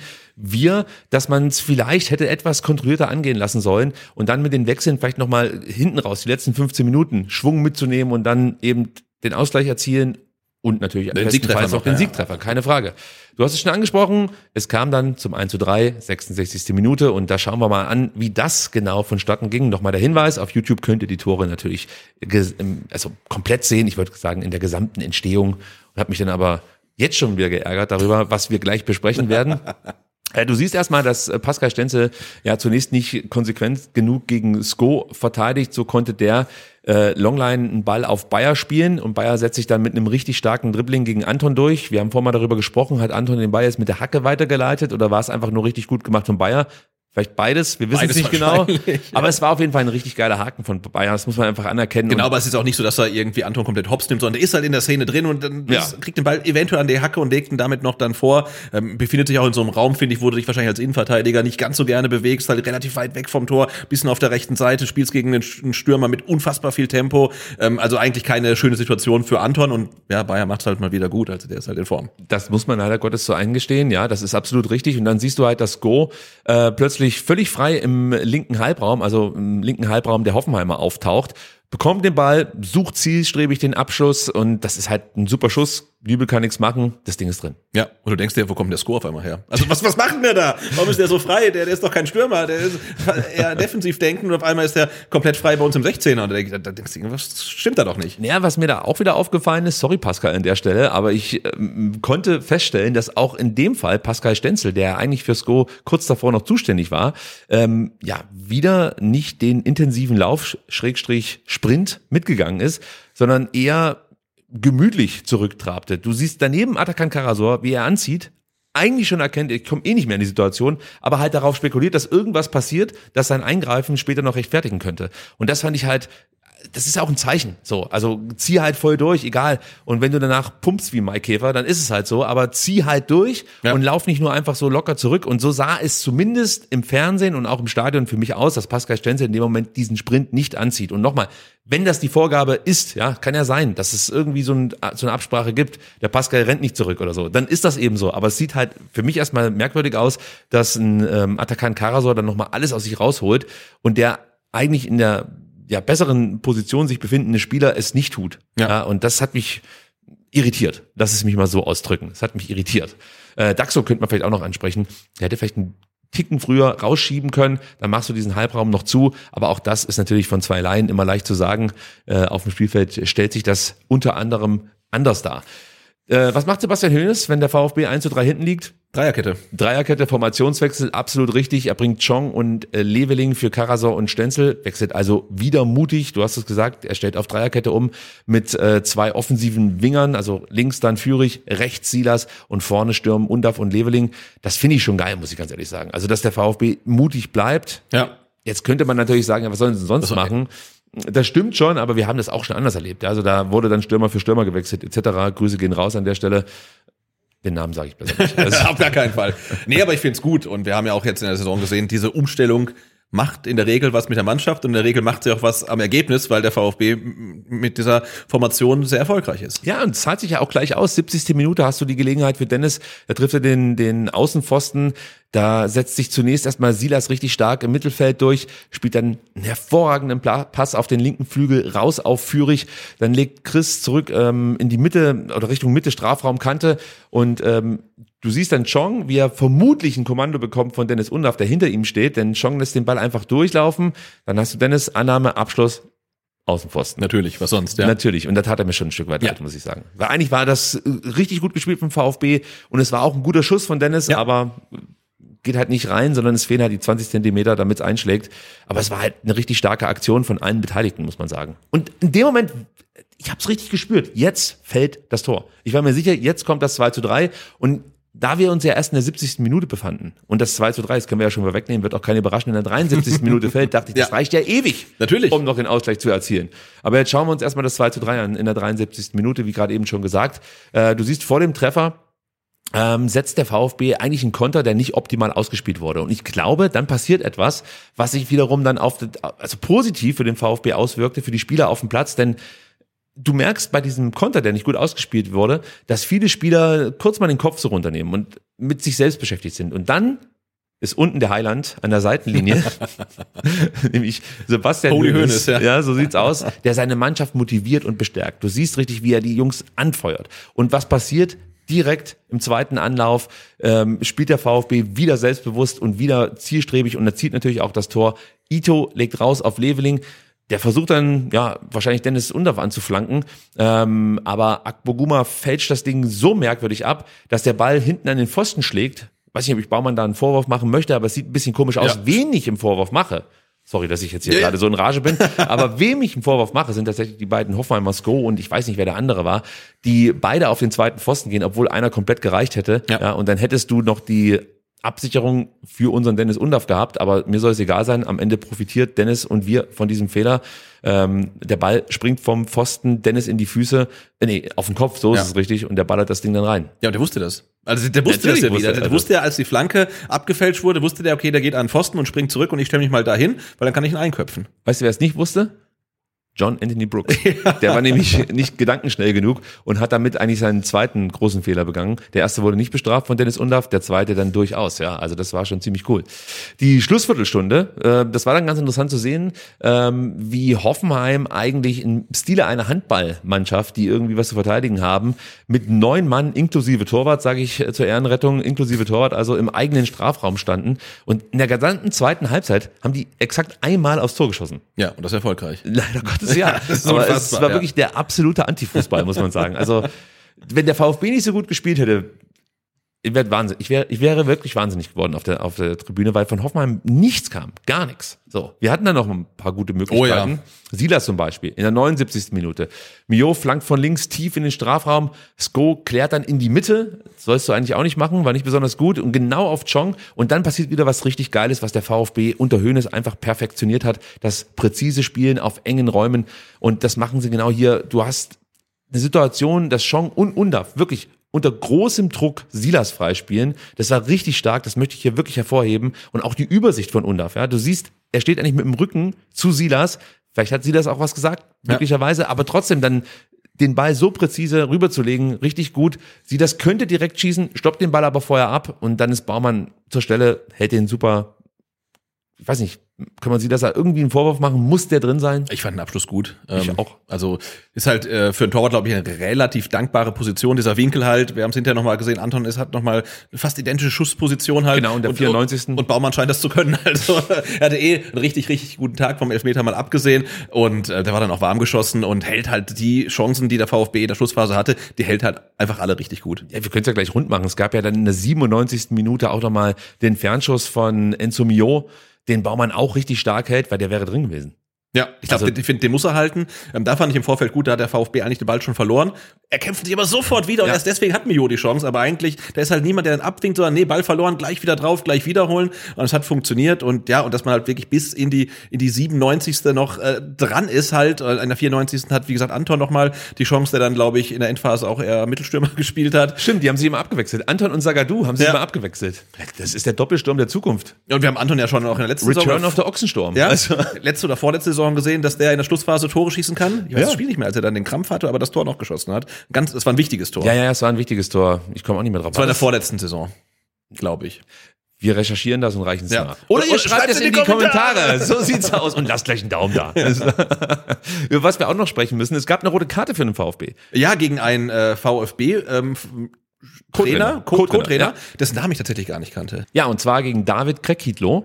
Und das ist echt ein schwerer Name und wahrscheinlich Ja. hat er sich die rote Karte nur abgeholt, damit wir mal hier über ihn sprechen und die Leute mal seinen Namen hören ähm, und dass man ihn mal richtig ausspricht.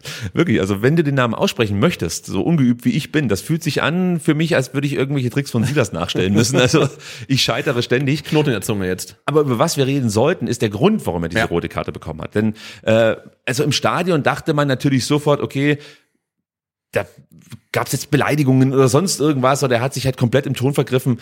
Aber das war gar nicht der Fall. Er bekam diese rote Karte, weil er den Fuß aufs Spielfeld gestellt hat.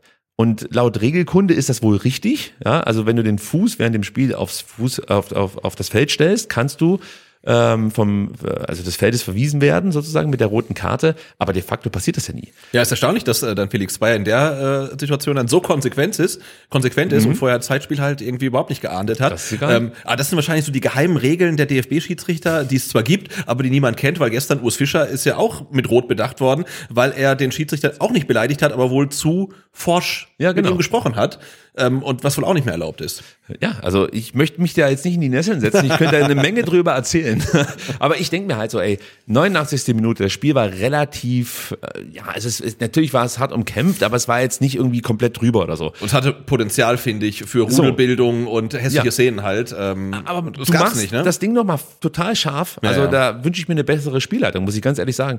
Und wenn es wirklich nur so war, dass David hier den Fuß nur auf den Rasen setzt und du dann so eine Nummer abziehst, ah, ich weiß nicht, ob man das unbedingt braucht. Also vielleicht der Felix, aber die wenigsten haben das nötig. Gut, Sebastian, am Ende müssen wir so ehrlich sein. Es reichte nicht für einen Punktgewinn, aber die Leistung war trotzdem respektabel und in Ordnung. Wie fällt dein Fazit aus? Äh, mein Fazit fällt so aus, dass ich halt auch wieder in Anbetracht des guten Saisonstarts ähm, selten so emotionslos nach einer Niederlage. Was denn war. da los? Ja, äh, wir haben es ja schon besprochen. Wir werden so ein Stück weit wie Union-Fans. Moment mal, nicht wir. Also ich war richtig pisst. Also, ja, wir haben verloren, aber ach, eigentlich egal, eigentlich manchmal auch ganz gut gespielt, was willst du denn machen? Aber mit so ein paar Tagen Abstand muss ich ähm, das differenzieren, weil ich fand, dass es defensiv nicht gut war. Es war eine Offensive, stark weitestgehend, ähm, aber es war defensiv nicht gut und gerade in dem Kontrast ähm, im Kontrast mit dem Spiel gestern, in Abstand von vier Tagen, hat man gesehen, dass wir gegen Union Berlin, darüber sprechen wir gleich, defensiv um Längen besser als gegen Hoffenheim. Dafür war es gegen Hoffenheim aus meiner Sicht offensiv besser als gegen Union Berlin. Und jetzt ist man natürlich gefragt, für die nächsten Wochen halt wieder beste Offensiv- und beste Defensivleistung miteinander zu kombinieren, um wieder alle Spiele zu gewinnen, nach Möglichkeit. Ähm, aber ja, offensiv gut, defensiv fand ich, äh, fehlte da ein bisschen was. Ja, und was man natürlich auch sagen muss, äh, immer in diesen Kippmomenten des Spiels, ja, gelang dem VfB halt kein Treffer. Wir haben darüber gesprochen, 16 Minute Undarf, wo er die große Gelegenheit hat, natürlich der Elfmeter, dann kassierst du direkt nach dem Anschluss das 3-1. Also wenn man so möchte, hatte der VfB auch nicht das Quäntchen Glück. Und wenn man es jetzt auf diese Chancen bezieht, dann nicht die Effizienz, die man zuletzt hatte. Und dann laufen die Spiele einfach so. Und Baumann kommt noch mit dazu, der überragend gehalten hat. Die Hoffenheimer, die gut verteidigt haben, das darf man alles nicht negieren. Das ist alles auch Teil der Geschichte. Ähm, Im Großen und Ganzen bin ich natürlich unzufrieden mit der Niederlage, aber die Leistung, die stimmte mich schon am Samstag positiv. Ich war überzeugt davon, wenn du so eine Leistung gegen Union abrufst am Dienstag, wirst du auch im Pokal eine Runde weiterkommen und dann können wir es gleich weiterspinnen, dann wirst du auch am kommenden Sonntag gegen Heidenheim bestehen können. Ja. Du hast nicht so oft solche Freak-Spiele. So. Und jetzt müssen wir alle nochmal zusammen ganz stark sein. Denn für Dennis Undaff war das kein leichtes Spiel, obwohl er eigentlich angeschrieben hat. Er hat ein Tor vorbereitet und eins erzielt, hat einen Elfmeter rausgeholt. Ja. War immer anspielbar. War immer da, wo man ihn brauchte, hast du vorhin schon gesagt. Und trotzdem sagte Dennis folgendes. Äh, ich bin enttäuscht von mir selber. Äh, weil eigentlich muss ich den, also ich muss den Elfmeter reinmachen. Das ist mein, eigentlich meine Qualität. Heute hat es leider nicht geklappt. Hatten noch eine andere Riesenchance. Dann der Pfostenschuss. Äh, nehme ich das Spiel eigentlich auf mein, ich nehme das Spiel auf meinen Cup eigentlich. Die erste Halbzeit muss es mindestens 2-2 stehen. Aber so ist es leider im Fußball. Wenn du die, vorne, die Dinge vorne nicht machst, kassierst du die hinten. Aber ich finde, wir haben eine überragende Leistung gezeigt. Vor allem die zweite Halbzeit und wir können darauf aufbauen. Ja, und an der Stelle möchte ich sagen, lieber Dennis, es ehrt dich sehr, dass du diese Niederlage auf deine Kappe nimmst. Aber das ist nicht nötig. Wir fanden dich, Sebastian, sprech für dich. Ja, auf jeden Fall. Herausragend. Ich bin froh, dass du bei uns spielst und für uns Tore erzielst und Tore vorbereitest und dich zerreißt, dir im wahrsten Sinne des Wortes einen Arsch aufreißt, ja, für diese Mannschaft. Dieser Typ bringt so viel Mentalität mit in, in, in diesen Verein, in diese Mannschaft, auf dem Platz. Du merkst einfach, Ihm ist es wichtig, dieses Trikot zu tragen. Ihm ist es wichtig, in der Bundesliga zu stehen. Ihm ist es wichtig, Tore zu erzielen. Das ist diese Leidenschaft, die ich von meinen Spielern, wenn ich das sage, meine Spieler, dann die Spieler meines Vereins, ja, meine ich damit. Das ist das, was ich sehen möchte und was ich verlange. So, und das sehe ich von Dennis Undaff in jeder fucking Sekunde. Und das zeigt er immer. Und wenn du dann mal einen Elfmeter verschießt, ja, dann ist es halt so, ja. Der andere, der fliegt am Ball vorbei und dann geht das Ding irgendwie ins Tor. Der nächste zieht einen Sprint nicht ein und du ziehst, äh, schaffst halt nicht den Elfmeter zu verwandeln und scheiterst am Pfosten. So ist es halt. Oder am Baumann. Aber bitte, das geht nicht auf deine Kappe, sondern das ist im Endeffekt die Leistung der Mannschaft, die das dann letztlich widerspiegelt. Und ich wünsche mir sehr, dass Dennis Undaff sich nicht allzu oft so viele Gedanken macht, wenn mal was schief geht. Weil die meisten Dinge, die er macht, die macht er richtig gut. Ja, auf jeden Fall. Ich glaube, man muss ja mal ein bisschen auch an seiner Anspruchshaltung arbeiten, weil also, dass wir vor dem Spieler enttäuscht sein könnten, der jetzt im sechsten Bundesligaspiel sein viertes Tor geschossen hat. Also, sorry, in welcher Welt soll das passieren? Ähm, wir sind schon enttäuscht worden, viel stärker enttäuscht ja, worden, ja. aber nicht nicht durch so einen Spieler. Also, und ich finde halt, die Chancen, die er vergeben hat, waren alles Chancen, die er sich selbst erarbeitet hat. Großchance vergeben, warum? Ja, weil er halt spekuliert und dahin läuft. Elfmeter vergeben, wir werden rausgeholt, er selber, Pfostenschuss äh, aus der Distanz, also na klar, wäre es toll, wenn die, wenn die Sachen alle drin gewesen wären, aber er hat sich selbst erarbeitet, er hat es dann halt nicht reingemacht. Er hat trotzdem äh, ein Tor geschossen, eins vorbereitet, zweimal einen Pfosten getroffen. Also das ist für einfach eine richtig gute Leistung, die noch besser hätte sein können. Und ich finde es schön, ähm, dass er dann durchaus selbstkritisch ist, ähm, aber das ist mir fast schon eine Spur zu viel, muss ich sagen. Ja, ja es, vor allen Dingen Dennis hat es in Rekordzeit in mein Herz geschafft. Ja? ja. Also der kommt ja her und seitdem liebe ich diesen Typen. Dann gab es ja die Intim-Doku mit ihm. Also das ist halt das ist so ein geiler Typ. Ich wünsche mir auch, dass der VfB den irgendwie halten kann. Also, ja. dass es äh, dazu kommt, dass man die Kaufoptionen zieht. Äh, weil solche Spieler möchte ich halt hier in Cannstatt sehen. Mit unserem Trikot. So geil. Und dann macht er noch seine Buden und bereitet vor. Es gibt nichts Besseres. Also richtig, richtig toller Typ und scheiß auf den Elfmeter. Am Ende, ja, passieren so Dinge halt mal. Gut, dann blicken wir auf das Spiel gegen Union Berlin, Sebastian, nachdem wir jetzt die Niederlage abgefrühstückt haben. Mhm, jetzt Geht, die schönen Sachen. Jetzt, ja, ja. Also, es war am Ende schön, aber es war schon schwere Kost zwischendrin. Und es lag nicht am VfB, sondern wenn du mich fragst, eher an Union Berlin, die sich aufs Zerstören beschränkt haben und das Fußballspielen eher hinten angestellt haben. Ja, aber es ist Pokal. Ähm, da zählt nur das Weiterkommen. Insofern war ich am Ende komplett zufrieden. Und ähm, du hast Union Berlin schon angemerkt, dass die zehn Spiele in Folge verloren haben. Das ist absolut richtig. Und vor allem hat man ihnen auch angemerkt, dass sie irgendwie keine Tore schießen können. Das haben sie nämlich bei uns auch weitergeführt. Dagegen relativ wenig. Lass uns ganz kurz auf die Aufstellung blicken. Also hier auch nochmal der Hinweis, ja. Also normalerweise würden wir uns jetzt hier deutlich mehr Zeit nehmen für dieses Segment.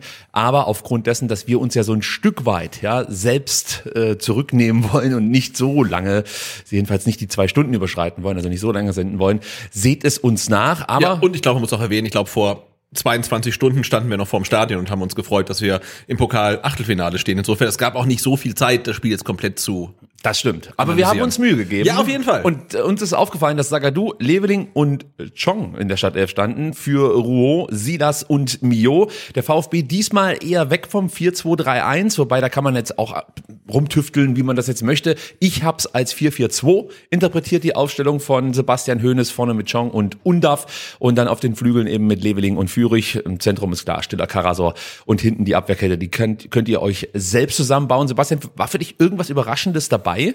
Ähm, also, dass Enzo Mio nicht in der Startelf stand, hat mich überrascht, denn aus meiner Sicht ist eine VfB-Elf ohne Enzo Mio nicht die beste VfB-Elf, die du auf den Rasen schicken kannst. Insofern äh, ist es jetzt keine B-Elf, ähm, aber es war aus meiner Sicht jetzt nicht die stärkste Formation, die Hoeneß hätte ähm, ja, auf, auf, auf den Platz schicken können. Na, ich denke mal, dass es damit was zu tun hat, dass man ihn so ein bisschen schonen wollte, ja. weil was man nicht vergessen darf, der kriegt ja ständig auf die Knochen. Ja, also wenn du die Spiele siehst mit Enzo Mio, da weißt du nicht, ist es ein MMA-Kampf oder ist es ein Bundesligaspiel. Es ist zeitweise wirklich absurd, äh, was da so alles ähm, ja auf ihn niederprasselt, möchte ich fast schon sagen. Und er bleibt aber immer stabil. Ist keiner, der lang lamentiert ja. oder so, versucht wieder aufzustehen, weiterzumachen, ist da immer richtig tapfer. Und ähm, könnte man schon vorstellen, dass sich einfach Sebastian Hönes gedacht hat, komm, den lasse ich jetzt mal den lasse ich jetzt mal draußen, ähm, beziehungsweise hat ja später auch eingewechselt. Genau. Aber ihm einfach mal so ein paar Minuten mehr Luft zu verschaffen, ist vielleicht nicht verkehrt. Genau, vielleicht hat Sebastian Hoeneß auch drauf spekuliert, dass auch Urs Fischer nicht seine besten Elf in die Startelf packt. Und ja, ja, das weiß ich gerade gar nicht, wer da wirklich richtig gut ist, deswegen weiß Na, aber ich glaube, Robin Gosens, äh, wenn der auf der Bank sitzt, war für mich dann schon ein Signal, dass das Spiel nicht die aller, aller, allerhöchste Priorität Da hat. gebe ich dir recht. Also hier ging es nicht ums Überleben, sondern eher um vielleicht mal ein Erfolgserlebnis zu sammeln. Wenn Urs Fischer, du hast es schon angesprochen, der hat nicht nur seine Stadtelf verändert, sondern auch das System gewechselt, ähm, hat mit Viererkette gespielt, was er zuvor auch schon ein paar Mal probiert hat, muss man sagen, ähm, aber jetzt eben von Beginn an versucht hat. Und außerdem hat er wirklich das komplette Mittelfeld einmal ausgetauscht, was ja auch eine Ansage ist, Ja. ein Stück weit. Ähm, er wollte eigentlich, dass Schwolo von Beginn an im Tor steht, aber der fiel dann noch kurzfristig mit Oberschenkelproblemen aus. Deshalb spielte wieder ähm, Renault. Und ähm, ja, also ich sag mal so, ich hatte jetzt auch nicht das Gefühl, dass von dieser Unioner Truppe enorm viel Gefahr ausgeht. Ich weiß auch nicht. Also der Kevin Behrens hat für mich komplett den Schrecken verloren in den letzten Wochen. So schnell wie es kam, so schnell geht's auch irgendwie wieder. Wir werden nachher über eine symbolische Szene sprechen, die eigentlich wirklich den aktuellen Leistungsstand von Kevin Behrens ganz gut erfasst hat. Ähm, das werden wir auf jeden Fall tun. Aber im Großen und Ganzen möchte ich nochmal darauf zu sprechen kommen, ähm, dass die Aufstellung jetzt vom VfB Stuttgart vielleicht nicht unbedingt die beste Elf war, die wir ins Rennen hätten schicken können und gleiches gilt natürlich vielleicht dann auch ein Stück weit für Union, aber trotzdem ist das tolle ja, du wechselst da einfach mal grob durch und hast nicht das Gefühl, dass wir qualitativ enorm abfallen. Also ich finde jetzt Chong als Mio-Ersatz ist ist für mich kein Downgrade. Es ist ein anderer Spieler, der das alles so ein bisschen etwas anders interpretiert, nicht so fluide ist zwischen den Ketten, aber ich mag, ich mag Chong eigentlich so. Also mit seinen Passspielen, mit seinen Dribblings, mit seinem Tempo, gerade so auf die ersten, auf den ersten Metern, das gefällt mir eigentlich immer ganz gut. Ja, ich mag ihn auch, ähm, aber du hast gesagt, er ist ein komplett anderer Spielertyp und mir hat halt der Spielertyp Mio in der ersten Halbzeit vor allen Dingen, klar, weil da war er nicht auf dem Platz, ähm, komplett gefehlt, weil du hast es tatsächlich auch gesehen, wenn der VfB äh, in Person von Alex Nübel den Ball hatte und du hast nur aufs Feld geguckt, da, da war die Mitte war Lava, da war da war niemand, weil ähm, Stiller und Karasor eher tief stehen, äh, und Jong dann sehr hoch steht und dazwischen war halt einfach gar nichts. Und du hast dann gemerkt, sobald Mio eingewechselt wurde, der hat sich die Bälle rechts hinten geholt, links hinten geholt, in der Zentrale, er, der ist überall und diesen Spieler hast du halt im Kader nur einmal und du hast keinen, der ersetzen kann. Vielleicht kannst du einen Diekloff noch, weiß ich nicht, ähm, aber du hast schon gesehen, in der Zentrale, wo Bälle verteilt werden müssen, da fehlte einfach jemand. Und ähm, deswegen hast du dann auch gesehen, dass Mio in der Form, in der er gerade ist, für den VfB eigentlich gerade unersetzlich ist. Absolut. Mit ihm kam die Struktur, aber dann nehmen, nehmen wir schon viel vorweg, was wir eigentlich noch besprechen wollen. Lass uns ganz vorne anfangen. Es war ein verhaltener Beginn von beiden Mannschaften. Der VfB mit Torannäherungen durch Stenzel und Fürich, die wir aber gar nicht groß aufschlüsseln müssen, weil das waren keine großen Szenen. So ein richtiger Pokalfight, du hast vorhin gesagt, es ist ein Pokalspiel gewesen, Pokalabend, aber so ein richtiger Pokalfight wollte irgendwie nicht aufkommen, oder täuschte mich das? Nee, es war auch äh, insgesamt so ein relativ surreales Stadionerlebnis für mich, weil du, ich habe halt selten so entspannt da gesessen und dachte, ja gut, gegen Hoffenheim hast verloren und jetzt kommt Union, aber du sitzt da und bist irgendwie grundzufrieden, weil die Saison so gut läuft und denkst dir halt, ja, das wird schon irgendwie werden und so weiter und dann geht Spiel los und ist halt auch relativ müde, sage ich jetzt mal. Es passiert relativ wenig und irgendwie war es äh, komisch. Es hatte zeitweise mal so Testspiel-Vibes für Ja, mich ja. irgendwie. So richtig ging der Punk einfach nicht ab. Es lag aber auch am VfB, der kaum etwas zuließ. Ähm, die spielten es wie schon gegen Hoffenheim, nur erfolgreicher, muss man am Ende sagen. Sehr souverän runter. Union schien sich erstmal nur aufs Verteidigen zu konzentrieren. Chris Führig zum Beispiel, ja, der machte halt original da weiter, wo er gegen Hoffenheim aufgehört hatte. Seine Haken, die Körpertäuschungen, das war alles wieder richtig, richtig gut. Ja, und was mir aufgefallen ist, ich war die letzten zwei Heimspiele nicht im Stadion, deswegen weiß ich nicht, ob es schon mal war. Ähm, was jetzt langsam im Stadion passiert, ist was, was relativ selten passiert. Ähm, der Fürich Raw. Gab's früher mal bei Alex Klepp, wir Ja. erinnern uns, wenn der den Ball bekommen hat, wird Stadion laut. Silas hat's auch ähm, hervorrufen können durch seine Tempoläufe und mittlerweile ist es bei Chris Führig auch so, weil die Leute wissen, okay, hey, der macht was Gutes. Und das muss ich nochmal erwähnen. Die Entwicklung, die Chris Führig gemacht hat von dem Typen, der aus, aus Paderborn kam, den, den Ball immer verstolpert hat und der bekam den Ball, die Leute haben dann gesagt, na, jetzt ist der Ball gleich weg und jetzt bekommt er den Ball und die Leute stehen auf. Das ist so geil. Absolut. Ähm, und er wurde ähm, gegen Union Berlin konsequent gedoppelt, eigentlich die ganze Zeit und er hat einen von beiden immer aussteigen lassen und war dann wieder wieder eins gegen eins und das war von ihm wieder richtig gut. Ja, ich habe auch das Gefühl, dass Chris Führig in der Form seines Lebens ist und ich hoffe, ich hoffe, dass es kein Peak ist, sondern einfach vielleicht sogar nur ein Plateau und noch Ja. weiter nach oben gehen kann, weil also die Leistungsexplosion, die er jetzt in dieser Saison hingelegt hat bislang, das ist wirklich beeindruckend. Also jedes Ja. Mal, wie du sagst, wenn der am Ball ist, weißt du, jetzt passiert irgendwas. Irgendwas wird passieren und das, das hat echt Spaß gemacht, ihm beim Fußballspielen zuzugucken. Union, wir haben es jetzt schon mehrfach gesagt, die standen halt einfach recht tief. Ich will es nur deshalb, deshalb nochmal erwähnen, weil natürlich dann auch wieder die Möglichkeit der diagonalen Bälle von Ito und Sagadu etwas eingeschränkt war. Ähm, dafür klappte das mit den Verlagerungen deutlich besser. Also wir spielten schneller. Wir hatten jetzt zwar keine großen Chancen, das haben wir gerade eben auch schon gesagt, aber insgesamt sah das halt auch wieder wirklich so selbstbewusst und, und voller Energie aus. Also ich hätte nicht das Gefühl, dass der VfB Stuttgart, also die Spieler auf dem Platz, zu irgendeinem Zeitpunkt das Gefühl hatten, oh, das könnte uns heute hier entgleiten. Im Gegenteil. Ja. Ich hatte die ganze Zeit das Gefühl, die wissen genau, was sie zu tun haben. A. Und sie wissen auch, dass sie besser sind. Das habe ich irgendwie zumindest von meinem Platz aus so gefühlt. Vielleicht hing das auch wirklich damit zusammen, dass von Union wirklich so wenig kam. Aber ich, ich, ich fand das schon sehr, sehr, sehr beeindruckend, wie klar der VfB da gespielt hat. Über wen ich noch ein paar Worte verlieren möchte, wir können gerne nachher nochmal ausführlicher über ihn sprechen, das ist Jamie Leveling. Ich fand sein Engagement, was er an den Tag gelegt hat, richtig gut. Er fordert immer wieder Bälle, egal was so schief läuft. Und gleichzeitig ist er aber auch, finde ich, sehr solide gegen den Ball. Also, wie warst du denn mit ihm so zufrieden? Ja, grenzwertig. Grenzwertig. Ich höre schon raus. Nee, also also ich versuche ihn immer noch einzuordnen Mhm. und ist er ein, äh, ein früher Chris Führig, das wäre richtig gut. Vielleicht ist er aber auch eher ein Typ ähm, Kulibali, wäre vielleicht nicht ganz so gut. Vielleicht ist er sogar ein, ein früher Roberto Massimo. Also ich kann ihn ähm, schlecht einschätzen. Du hast gesagt, er ist natürlich umtriebig, ähm, aber das ist dieses klassische, er war stets bemüht. War er auch gegen Berlin. Ähm, es kam halt relativ wenig bei raus und er wirkt natürlich auch immer ein bisschen unglücklich. Er ist, glaube ich, in der zweiten Halbzeit, in der ersten Halbzeit zweimal auch gestolpert einfach und so weiter. Also es wirkt noch nicht ähm, äh, wirklich glücklich, aber muss ihm auch zugute halten, er ist auch in den entscheidenden Szenen dann immer beteiligt. Also er ist auch immer mit in bei der Party und äh, hat da seinen Anteil, äh, aber er, hat, glaube ich, Potenzial für viel, viel mehr als für das, was er aktuell zeigt. Die Fakten sehen wie folgt aus. Nach Undaf hatte er die meisten Torabschlüsse mit drei. Dennis Undaf kommt auf vier. Die Pässe, die er spielt, sind meistens riskant, deswegen ist die Passquote eher unterdurchschnittlich. Er kommt da auf 70 Prozent. Von seinen sechs Flankenversuchen kam keiner an. Dann versuchte er fünf Dribblings.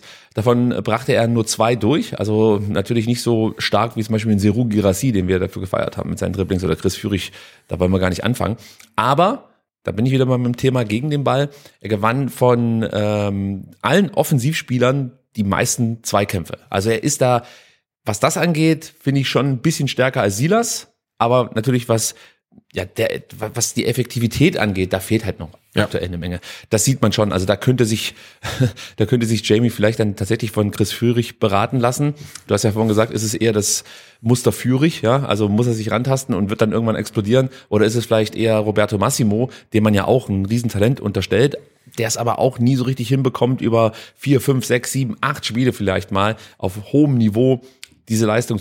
Genau, und den wir, nachdem wir ihm hier äh, nach dem Testspiel gelobt haben, zweimal jetzt nicht im Kader stand. Ja, das tut mir sorry. bis heute noch leid, muss ich an der Stelle sagen. Also vielleicht äh, lag es dann tatsächlich an uns. Ich hoffe natürlich nicht.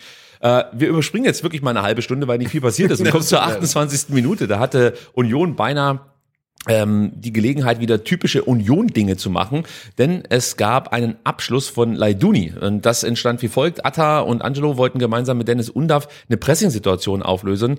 Das scheiterte aber an der Genauigkeit des letzten Zuspiels, eines der wenigen Zuspiele, die nicht ganz so erfolgreich waren, muss ich an der Stelle sagen. Hollerbach war der Nutznießer, er lief einmal quer durchs Mittelfeld, passte auf Geraldo Becker, der legte ab auf Aisa Laiduni. Stiller ging dann ja nicht mit letzter Konsequenz auf Laiduni drauf, und ja, dann zieht er halt aus 23 Metern ab, der gute Leiduni, und trifft die Latte. Ich stand so leicht versetzt hinterm Tor, aber ich dachte tatsächlich, das Ding geht jetzt rein. Und als er an die Latte flog, war ich einfach nur noch erleichtert. Aber das wäre halt so ein typischer Union-Moment wieder gewesen. Nichts gemacht, außer zerstört und dann ein Schuss aus der zweiten Reihe und das Ding ist drin. Genau, aber ich glaube, Alex Nübel hätte den gehabt. Also der ist ja mit der Hand ja da. Ich glaube, er hätte ihn auch noch rauskratzen können. Ähm, in der Vorbereitung des äh, Schusses war ja ähm, Benedikt Kollerbach äh, im Einsatz. Ich glaube, erster Startelf-Einsatz für ihn bei Union Berlin. Er hat mir tatsächlich relativ gut gefallen. Also wenn man bedenkt, wir haben den vor einem Jahr Nee, schon länger. anderthalb Jahre, Ja, zwei Jahre, zwei Jahre äh, für die ja. U21 spielen sehen und jetzt spielt er halt im DFB-Pokal Startelf Union Berlin bei einem Champions League Teilnehmer. Also finde ich dann auch spannend, wie schnell dann so eine Entwicklung gehen kann, mit ein bisschen Glück vielleicht auch. Äh, bei Wien Wiesbaden in der Relegation halt brilliert und zack, äh, spielt bei Union Berlin und das ist jetzt auch gar nicht schlecht. Ja, und er hat ja auch bei uns schon sein Talent aufblitzen lassen, also das konnte man schon erkennen. Aber dass er dann nochmal diesen Schritt macht, das war schon beachtlich und du erinnerst dich vielleicht, der sollte ja eigentlich nach Köln gehen. Ja. Oh, und dann hat Union angeklopft und hat er gesagt, nee, dann spielt Ja, dann, ja, ja. ja, so. Und jetzt, guck mal an. Ja. Wobei, mit Köln, sorry, aber wäre es halt auch nicht so viel besser Da gelaufen. wäre er gestern auch ausgeschieden im Pokal. Stimmt. äh, ich will noch ganz kurz seine Meinung zu Stiller abgleichen. Auch wenn der Anteile an der ersten Union-Chance hatte. Ähm, ich, ich persönlich fand ihn sehr gut. Wie hat er dir gefallen? Ja, auch gut. Also wenn, ich gut. wenn, wenn er wenn er ein gutes Spiel macht, also, oder sagen wir so, auch wenn er nicht groß auffällt, kann er ein sehr gutes Spiel machen in seiner Position. Und das war gestern eins von den Spielen, wo du halt nicht so viel von ihm siehst, äh, er aber trotzdem ein richtig gutes Spiel gemacht hat. Ja, hoher Einsatz, äh, viele Anweisungen auch an die anderen Offensivkräfte gegeben. Das fand ich auch immer wieder gut. Gegen den Ball im Vergleich zum Hoffenheim-Spiel stark verbessert. Die meisten Balleroberungen in der gegnerischen Hälfte. Er konnte sogar zwei Luftduelle gewinnen. Er ist ja nicht der Größte, aber das hat er irgendwie hinbekommen. Und äh, die meisten angekommenen Pässe ins gegnerische Drittel hat er auch noch gespielt. Also das sind schon gute Werte von ihm. Überrascht wahrscheinlich jetzt niemanden mehr, aber ich finde, Ja. wir sollten das schon immer erwähnen, Ja, absolut. weil Stiller da schon was runterrockt, ähm, was uns gerade aktuell sehr, sehr gut tat. Ja, auch der VfB traf ähm, kurz nachdem Leiduni scheiterte Aluminium. Inzwischen haben wir einen Experten dafür und der heißt Dennis Undaff. und ähm, ja, Ito setzte Führig via Flanke gut in Szene.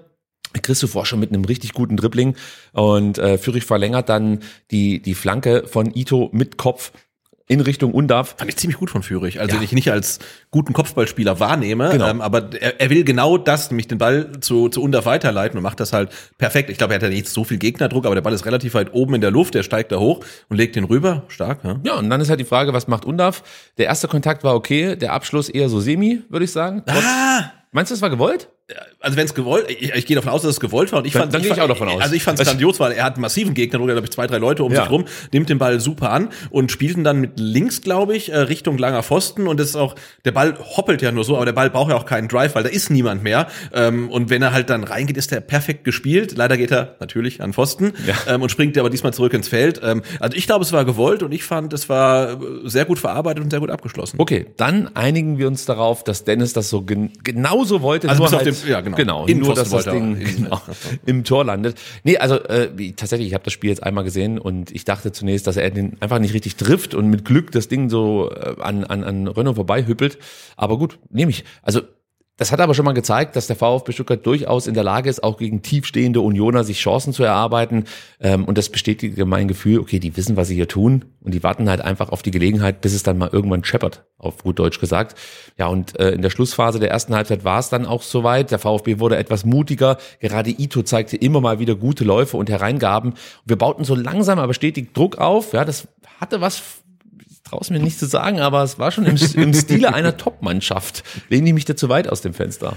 Äh, nee, es war schon gut, auch wenn es nicht spektakulär war, aber man hatte auch auf den Rängen ein gutes Gefühl. Also Mhm. wie du sagst, äh, man ging davon aus, früher oder später schießt der VfB ein Tor, wobei ich gestehen muss, dass ich schon dachte, dass wir mit 0 zu 0 in die Halbzeit gehen und dann in der zweiten Halbzeit treffen. Ähm, und dieses gute Gefühl war meiner Meinung nach, ich glaube, über die zwei sprechen wir später, aber vor allen Dingen ähm, Sagadu und Anton geschuldet, die hinten einfach alles konsequent rausgeklärt haben. Ja, absolut. Die Türsteher aus Cannstatt. Ja. Aber lass uns über das 1 zu 0 sprechen durch Undav. Ito klärte zunächst einen langen Ball von Renault, ähm, ging anschließend die Linie runter, bekam den Ball von Angelo äh, Stiller serviert. Auch Ja, und wieder super ich gespielt. kurz einhaken, weil ich finde, brutale Szene von Ito, ähm, erklärt hinten und geht dann sofort die Linie runter. Und ich finde es halt so spannend, dass wir jetzt diese zwei Spiele innerhalb von vier Tagen haben, ähm, weil dann ist Ito halt an der gegnerischen Eckfahne. Und wenn seine Flanke von Union Berlin abgefangen wird und wird wieder zurückgespielt, haben wir genau die gleiche oder eine ähnliche Situation wie zum Beispiel gegen Hoffenheim. Und das ist dann auch der Grund, warum Ito dann hinten links fehlt, nämlich weil er den Angriff halt gefahren Genau. hat. Und das sind halt einfach die Risiken, die du in Kauf nehmen musst, wenn du halt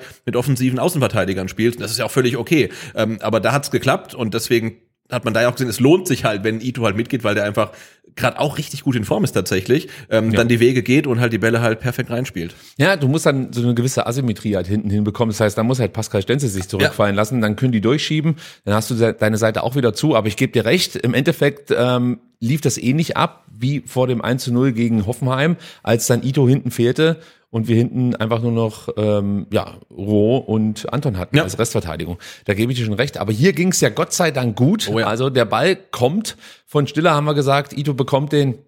Der VfB hat eine gute Strafraumbesetzung, muss man sagen. Und ähm, ja, die Unioner, die waren hier ja nicht gut gestaffelt, gerade auf links. Da konnte man ähm, eigentlich aus meiner Sicht mit solchen Laufen, Läufen rechnen von Ito und Fürich. Aber zu dem Zeitpunkt, vielleicht waren sie auch schon in der Kabine, haben sie es nicht mehr so gut hinbekommen. Ähm, du hast dann ähm, bei uns Leveling, der wie immer am zweiten Pfosten anspielbar war und diesmal auch den Ball bekommt. Nur leider war das Schussfenster zu. Da war gar kein Schussfenster mehr. Genau, da war alles dicht, aber er hat es trotzdem versucht. Ich sag mal so, Renault hält den aber auch gut. Also er geht. War das eigentlich Renault oder war das Trimmel? Nee, ich dachte Renault wäre das. Also die beiden stehen ja nebeneinander. Entweder kriegen Renault an die Hand oder Trimmel an den Fuß. Müssen wir nochmal angucken. Also, Das- also war- schreibt's in die Kommentare. schreib's in die Kommentare. Weil ich glaube, es war Trimmel mit dem Fuß. Ich habe jetzt auch verschiedene Zusammenfassungen gesehen. Okay. Und einer sagt Renault, der andere sagt Trimmel. Also, Okay, dann machen wir es wie folgt. Also Trimmel wehrt den Schuss ab, aber Renault war trotzdem schnell unten. Ja, so. Das war dann auf jeden Fall. das Das er gut, ja. Ja, das hat er gut gemacht. Und ähm, ja, von Trimmel oder Renault prallt der Ball dann zu Undaf, der natürlich wo steht? Na, der, der wusste, wo der Ball hinkommt, sich halt dahingestellt hat, wo halt Trimmel oder Renault den Ball halt ähm, hinklären werden. Ja, und er macht das 1-0 großartig. Was ich noch spannend fand, war Atakan Karasor. Der stand zentral an der 16er Kante, relativ frei und hätte sich das Zuspiel von Jamie gewünscht. Und ähm, es wäre auch eine Option gewesen, aber schaut euch mal die Reaktion von Atakan Karasor nach dem Tor an. Das ist schon spannend. Ich glaube, Atta hat da in dem Moment wirklich, das, der hat Schmerzen in dem Moment. Ja, und ich glaube gar nicht, weil er unbedingt das Tor machen will. Ich glaube, er gönnt halt Dennis Undaff genauso sehr, wie er sich selbst gönnen würde. Ja, das schon. Ähm, aber vielleicht hat er schon so ein bisschen die, weiß ich nicht, als Mittelfeldstratege die Trainerbrille auf und er hat auch gesehen, eigentlich kann Leveling von da kein Tor erzielen und er stellt wirklich komplett frei, Ja. kann dann theoretisch auch nochmal rüberlegen auf Undav ähm, und der Pass zu Karasor wäre eine und aus meiner Sicht auch die bessere Option gewesen. ja, sieht Atta und ich übrigens Genau, genauso. er ärgert sich dann sehr und dann ist der Ball drin und dann hat er, glaube ich, erstmal so ein bisschen Gefühlschaos, weil er nicht weiß, ob er sich ärgern oder freuen soll und dann freut er sich dann doch. Also Ich habe gesehen, als sie dann in die Pause gegangen sind, wir sind ja schon soweit, äh, schaut er hoch auf die Ränge und kommuniziert mit irgendjemandem. ja? Und das war auch nochmal Thema. Genau diese Szene, das konnte man dann den Gestiken gut ableiten. Ja, ja die erste Halbzeit. Union verteidigt das über weite Strecken eigentlich sehr gut, muss man sagen. Der VfB spielt geduldig und macht eben wirklich nur ganz wenige Fehler. Und das war am Ende auch der große Unterschied zum Hoffenheim-Spiel. Wir haben uns halt nicht zu Schaden kommen lassen, konnten gedul- geduldig weiterspielen, hatten nicht ganz so den Druck, haben nicht die Räume ähm, geöffnet für, für Konter von Union. Ja, und in der zweiten Halbzeit dachte ich mir dann so, okay, die werden jetzt erstmal rauskommen, die Unioner, und richtig anziehen. Dann vielleicht das Spiel wieder auf Union-Level runterkochen und ähm, hinten raus auch nochmal ein bisschen Gas geben. Genau, aber die ersten fünf Minuten nach der Pause fand ich, war schon, also wenn es eine Ja. Union-Phase gab, Okay. dann, dann war es die. Aber sie überzeugte mich nicht. Nein. Das kann ich an der Stelle schon mal sagen. Also es gab so ein paar Szenen, ähm, die, ja, die hatten Potenziale. In der 50. Minute gab es ja so einen Moment, wo Kevin Behrens eigentlich Eigentlich frei auf, Durchfall. auf Nübel durchlaufen kann. Also Maxi Bayer hätte den Ball genommen, gut verarbeitet, wäre auf Nübel durchgelaufen. Und äh, Kevin Behrens kriegt auch den Ball dann irgendwie ein bisschen glücklich, äh, verarbeitet ihn halt furchtbar schlecht. Dann ist die, die, die Chance, dass er alleine durchgehen könnte, schon weg. Aber trotzdem hat er noch eine tolle Anspielstation und er spielt halt einen katastrophalen Fehlpass. Und äh, also Ke Kevin Behrens ist halt wirklich von Sandhausen auf Champions League und jetzt wieder Sandhausen. Das ist halt echt schon tragisch. Kevin Behrens ist wieder Kevin Behrens, offensichtlich aktuell. Und Waldemar Anton und dann Axel Sagadou sind Waldemar Anton und dann Axel Sagadou. Die haben nämlich wirklich grandiose Leistung gezeigt, finde ich gestern. Die beiden hatten die meisten Balleroberungen. In den Luftduellen waren sie nahezu unschlagbar. Beide glaube, ein, ein einziges, also die zwei, ne, ich glaube, der eine hat fünf von fünf, der andere sieben von acht. Äh, die haben ein einziges äh, Luftduell gewonnen und das halt gegen den Kevin Äh, verloren. Behrens, der äh, verloren, sorry, der der nun mal sehr kopfballstark ist. absolut einer der besten Kopfballspieler. Wir haben es neulich schon gesagt. Dazu die Passquote. Beide um die 90 Prozent. Und ich kann mich wirklich nicht erinnern, wann ich mich das letzte Mal so sicher mit einem Abwehrduo gefühlt habe. Ja. Also es ist echt wirklich herausragend. Es macht es natürlich jetzt für Rouen nicht leichter. Aber wenn du mich fragst, ich nehme das schon mal vorweg, ich sehe überhaupt keinen Grund, warum du dieses Duo für Heidenheim sprengen solltest. Nein. Also finde ich beide herausragend, ganz ehrlich. Und ähm, ja, für den VfB ging es damit weiter. Jetzt erstmal ähm, ich sag mal, das alles zu verwalten und gleichzeitig darauf zu hoffen, dass sich irgendwann Räume ergeben für den entscheidenden Konter, weil es war ja jedem klar, wenn das 2-0 fällt, ist das Ding zu. Absolut. Ja, und ähm, ich glaube, so ging es auch den meisten Leuten im Stadion. Wie fandst du die Stimmung im Stadion? Ähm, ich fand die Stimmung tatsächlich ähm, gut. Also, wie gesagt, äh, letzten zwei Spiele war ich nicht da. Ähm, ich, ich fand's gut, ich fand's relativ laut und was ich äh, schön fand, ist, dass äh, vor Anpfiff, auch als dann Stuttgart kommt gespielt wurde, wirklich das ganze Stadion äh, Schals hochgehalten hat. Also habe ich bisher so noch nicht gesehen. Also meistens klar, Cannstatter Kurve, noch ein bisschen Gegentribüne, aber unter Türkheimer Kurve Haupttribüne eher so, mm, ja, ja. Ähm, und diesmal war das, war das schon gut. Also gerade unter Türkheimer Kurve fand ich, kam relativ viel Stimmung dann auch wieder zurück. Und äh, auch Cannstatter Kurve äh, fand ich gut. Du hast, glaube ich, äh, punktuell andere Erfahrungen gemacht. Ja, ich äh, stand im Block 32 und da ging es jetzt nicht so ab, wie ich mir das vorgestellt habe. Hängt aber vielleicht auch damit zusammen, dass die letzten Blockerfahrungen, die ich gemacht habe, also Stehblockerfahrungen, äh, immer in Auswärtsblocks ähm, stattfanden. Also Köln, äh, Union, ich weiß gar nicht, da, Hamburg war davor auch noch so. Und das ist natürlich nochmal anders als zu Hause. Und ich habe mir auch sagen lassen, ja, 31, 32, das ist jetzt nicht der Partyblock. Aber ich dachte halt, dass wir alle mitsingen und so. Also ich hatte halt Bock abzugehen und ähm, musste mir dann den einen oder anderen blöden Blick gefallen lassen, wenn ich da versucht habe, sage ich jetzt mal, das zu tun, was ich zum Beispiel in Berlin oder in Köln getan habe. Also keine Kritik an die Leute, die da im, im Block stehen. Vielleicht muss man hier von Seiten der, der Ultras noch irgendwie nochmal einen Vorsänger da auf die Seite packen, um die Leute nochmal mehr zu animieren, weil das ist mir schon ein paar Mal aufgefallen, das macht schon nochmal einen Unterschied. Wenn da vorne jemand steht, der dich sozusagen zum Mitmachen animiert, da reicht dann vielleicht die Box nicht, ich weiß es nicht. Ähm, aber ich fand es halt ein bisschen schade, weil du stehst halt einfach in einem, also in der Kurve und dann gehe ich halt davon aus, dass du da auch Stimmung machst, mitsingst, hüpfst, was auch immer. Und äh, ja, das habe ich mir ein bisschen anders vorgestellt, das gebe ich schon zu. Ja, aber vielleicht ist das normal im 31er und 32er. Schreibt's in die Kommentare. Was mir noch aufgefallen ist, ist übrigens, ähm, dass äh, nach dem Tor und auch generell die ähm, die LED-Lightshow deutlich reduziert war, oder? Oder gar nicht da war? Ja, ich habe gar keine feststellen können. Also. Also, wir hatten ja auch nur einmal die Gelegenheit. Dazu Genau. muss man da muss ich war jetzt nicht, nicht traurig, aber es ist mir nur aufgefallen, ähm, dass das nicht so war äh, wie gegen Darmstadt zum Beispiel. Das ne? stimmt, da ging es anders ab. Ja. Das ist richtig. Aber vielleicht hat man da auch so ein bisschen auf die Kritik Ja. des ein oder anderen Fan reagiert. Das kann schon sein. Es gab ja durchaus kritische Stimmen, was das anbelangt. Ähm, wir hätten sie aber fast ein zweites Mal sehen können, Sebastian, in der 53. Minute. Nämlich da hatte Jamie Leveling, den wir gerade eben schon besprochen haben, eine gute Gelegenheit. Union Presse den VfB ja immer erst so 30 Meter vor dem eigenen Tor und dementsprechend leicht, leicht fiel es dem VfB zu verlagern und äh, über die Halbräume aufzubauen. Ja, und Fürich konnte unbedrängt äh, den mit dem Rücken zum Tor stehenden Undaf anspielen. Der kann dann wiederum den Ball in aller Ruhe annehmen, kann sich aufdrehen, ja. Äh, und an der, an der rechten Strafraumkante hat Leveling wirklich brutal viel Raum und wird von Dennis super gut bedient. Union äh, spielt hier, glaube ich, auf Abseits, aber Knorre hebt auf, wenn ich das richtig gesehen habe. Und so kommt es dann halt äh, zu einer Situation, die wir auch schon vom Samstag kannten, nämlich Jamie Leving, der aus einer ähnlichen Position heraus abschließen möchte wie Anton und Silas. Ich finde aber sogar, dass Jamie es ein bisschen besser gemacht hat als Anton und Silas, die einfach nur draufgeballert haben, wenn man so möchte.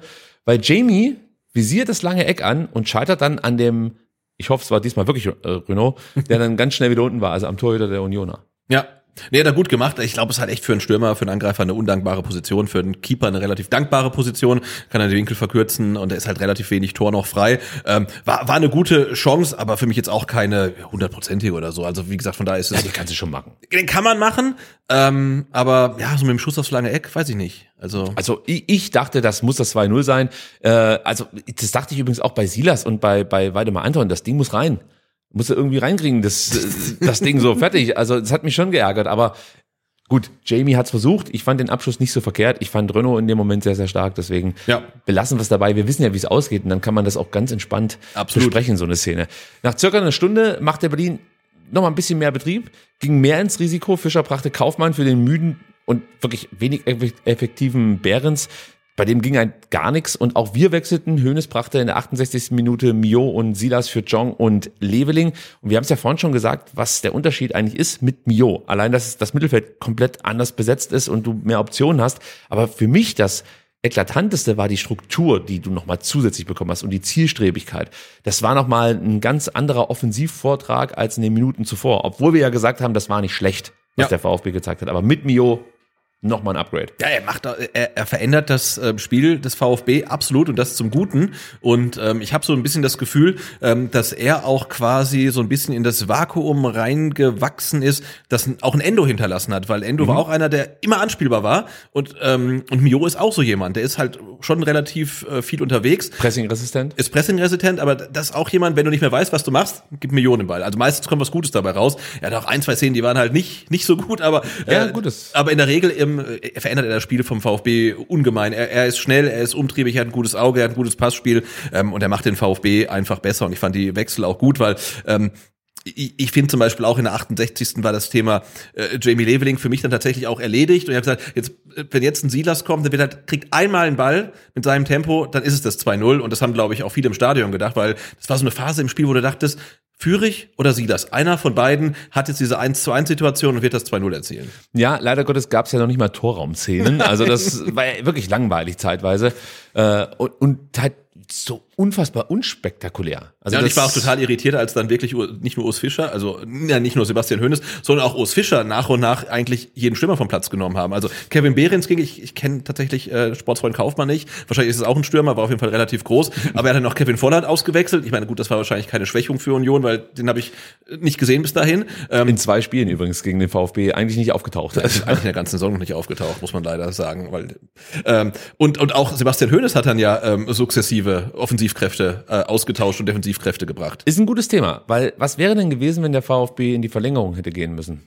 Ähm, wurde Sebastian Hoeneß ja darauf angesprochen in der PK und ähm, hat darauf reagiert und hat gesagt, ja, ist schon ein gewisses Risiko. Ähm, er hat dann gesagt, ähm, dass er in der Verlängerung aber nochmal hätte offensiv wechseln können. Ja, einen Wo- zusätzlichen Wechsel. Haben wir noch einen? Ah, okay. Da hätte man zum Beispiel einen ähm, Eckloff noch bringen können oder einen Milosevic saß noch auf der Bank. Ja. Und er hat auch gesagt, und im Zweifelsfall kann man auch Maxi Mittelstädt viel offensiver einsetzen. Der war ja auf dem Feld. Ähm, aber tatsächlich waren ja mit, ähm, wer ist denn noch gekommen? Sterju und Haraguchi und Mittelstädt. Also du hast halt quasi drei Defensive eingewechselt und ähm, wir VfB-Fans sind ja gebrannte Kinder, was das angeht. Und ein VfB-Trainer, der beim Stand von 1 zu 0 defensiv wechselt, um dann ein Ergebnis über die Zeit zu bringen. Wir haben das schon so oft schief gehen sehen. Und wir, ich war da schon so ein bisschen, boah, das funktioniert. Also bin mir nicht sicher. Also ich hatte auch kein, ich hatte grundsätzlich, Moment, ich muss nochmal reinkommen. ich hatte grundsätzlich schon ein gutes Gefühl. Ja. Aber es ist halt Union. Ja, eben. also der VfB, der hat mir eigentlich keine Sorgen gemacht. Aber Union wiederum ganz viele. Weil ich dachte, das ist halt wahrscheinlich so ein typisches Union-Spiel. Es passiert eigentlich gar nichts. Sie haben eigentlich keine Chance bis auf diesen Lattentreffer. Und dann in der 94. Minute gibt's dann einen Standard, der irgendeinem auf den Kopf geschossen wird. Und dann steht es auf einmal 1-1. Und da habe ich mir schon gedacht, okay, was können wir denn dann noch machen? Und du hast ein paar Namen aufgezählt, die lasse ich mir auch gefallen. Aber natürlich würde es mir besser gefallen, wenn wir die Qualität von da drinnen gehabt hätten. Genau, aber er hat Die ich auch, auch zum Beispiel gesagt, dass ein Dennis Undarf noch gar nicht so viele Spiele, wenn überhaupt, eins mal über 90 Minuten gegangen ist. Ja. Und dann jetzt das zweite Spiel halt in so kurzer Zeit, also dass man ihn halt dann auch einfach so aus Fitnessgründen quasi ausgewechselt hat. Das ist auch alles, ähm, alles äh, durchaus äh, nachvollziehbar. Aber du hast gesagt, ich hatte da auch ein bisschen Angst, denn ähm, der VfB hat meiner Ansicht nach zu viele Standards zugelassen, also und selbst produziert durch im Spielaufbau einfach mal in Seiten ausgeschossen, irgendwelche Ecken selber produziert, wo ich dachte, das ist komplett unnötig. Hey, ihr spielt immer noch gegen Union Berlin, aber Erkenntnis des Tages äh, war auch, Union Berlin kann keine Standards mehr. So sieht's aus. Und wir hätten uns eigentlich komplett zurücklehnen können in den letzten acht bis zehn Minuten, wenn Silas seine Gelegenheit in der 82. genutzt hätte. Äh, was ich hier stark fand, wie Mittelstädt gegen Gosens presste und dann Gosens eigentlich dazu trieb, so einen Verzweiflungspass auf Jogu Late zu spielen. Und dann siehst du halt Silas, wie er dazwischen spritzt, ja, und den Ball mit dem ersten Kontakt so geil rechts aus unserer Sicht an Jogo Late vorbeilegt und dann halt einfach Richtung Strafraum ziehen kann. Also ich fand diesen Move von Silas großartig und ähm, ja, kurz vor der Strafraumkante zog er dann schließlich ab und verpasste knapp. Es war, wenn du mich fragst, ein guter Abschluss. Du hättest jetzt noch darüber diskutieren können, ob Fürich oder Mittelstädt, die ja mitgelaufen waren, eine Option dargestellt haben. Ich glaube, das wäre umständlich gewesen. Ich denke mal, so wie Silas das gelöst hat, war das schon gut.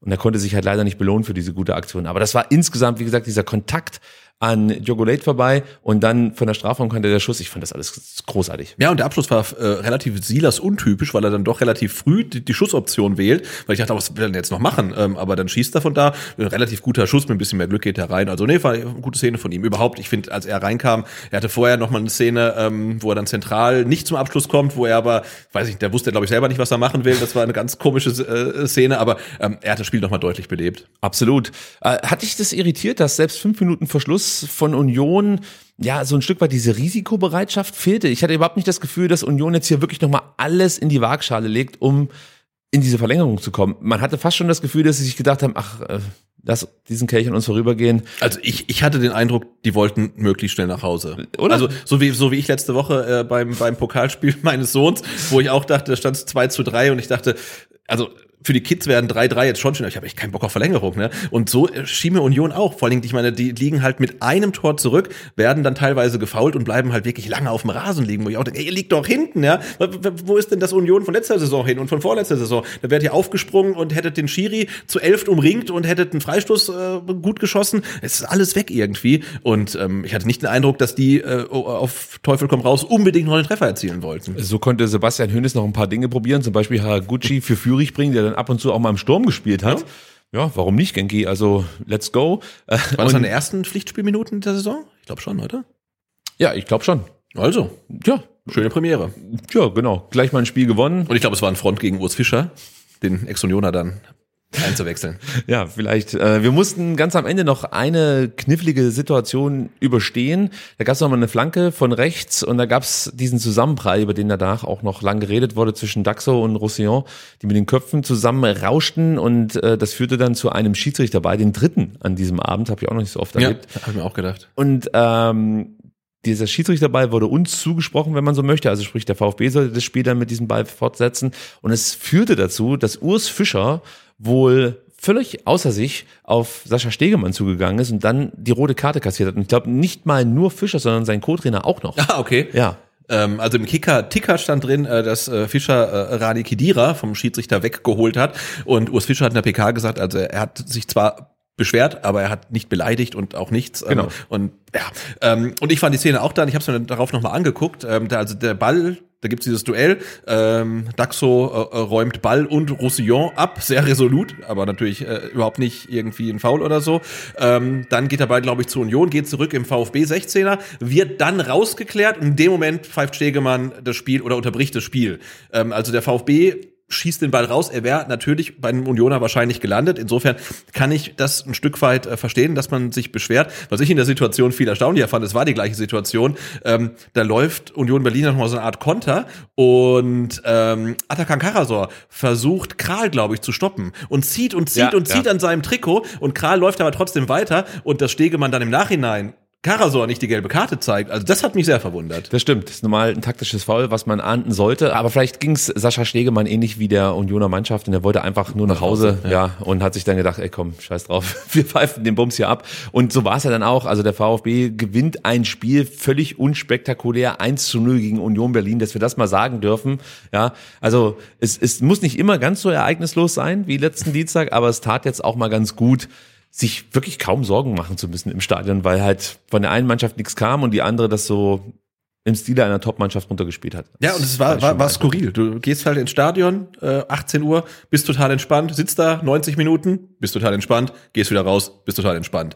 Und also am nächsten Tag hast du noch Feiertag. Also brutal. Und da muss ich nochmal sagen, apropos Feiertag, ähm, tatsächlich ähm, Respekt, also nachdem wir unser Union-Trauma jetzt überwunden haben, kann man auch sagen, hey, Respekt an äh, die Berliner Fans, äh, die da mitkommen. Die waren am Samstag in Bremen, haben mit, sagen wir klanglos 0 zu 2 verloren mit roter Karte und Eigentor und kommen dann vier Tage später, fahren sie nach Stuttgart und tatsächlich ist es so, ähm, in Berlin ist kein Feiertag. Weder heute noch gestern. Also viele von denen mussten heute dann vielleicht arbeiten und haben sich Urlaub genommen. Und das finde ich dann schon stark und zeigt auch mal, dass Union Berlin dann vielleicht auch noch mal ein anderer Club ist als zum Beispiel die TSG Hoffenheim. Da bin ich mir sehr sicher sogar, Sebastian. Ja, der VfB kann sich jetzt über 862.400 Euro freuen, denn so viel gibt es für das Erreichen des Achtelfinals im DFB-Pokal und viele werden sich natürlich jetzt fragen, wie geht es denn weiter? Und wir können sagen, Sebastian, Gespielt wird Anfang Dezember Genau. und ausgelost wird schon am kommenden Sonntag, denn äh, in der Halbzeitpause des Frauen-Bundesligaspiels zwischen dem FC Bayern München und dem VfL Wolfsburg werden dann die Achtelfinalpartien ausgelost.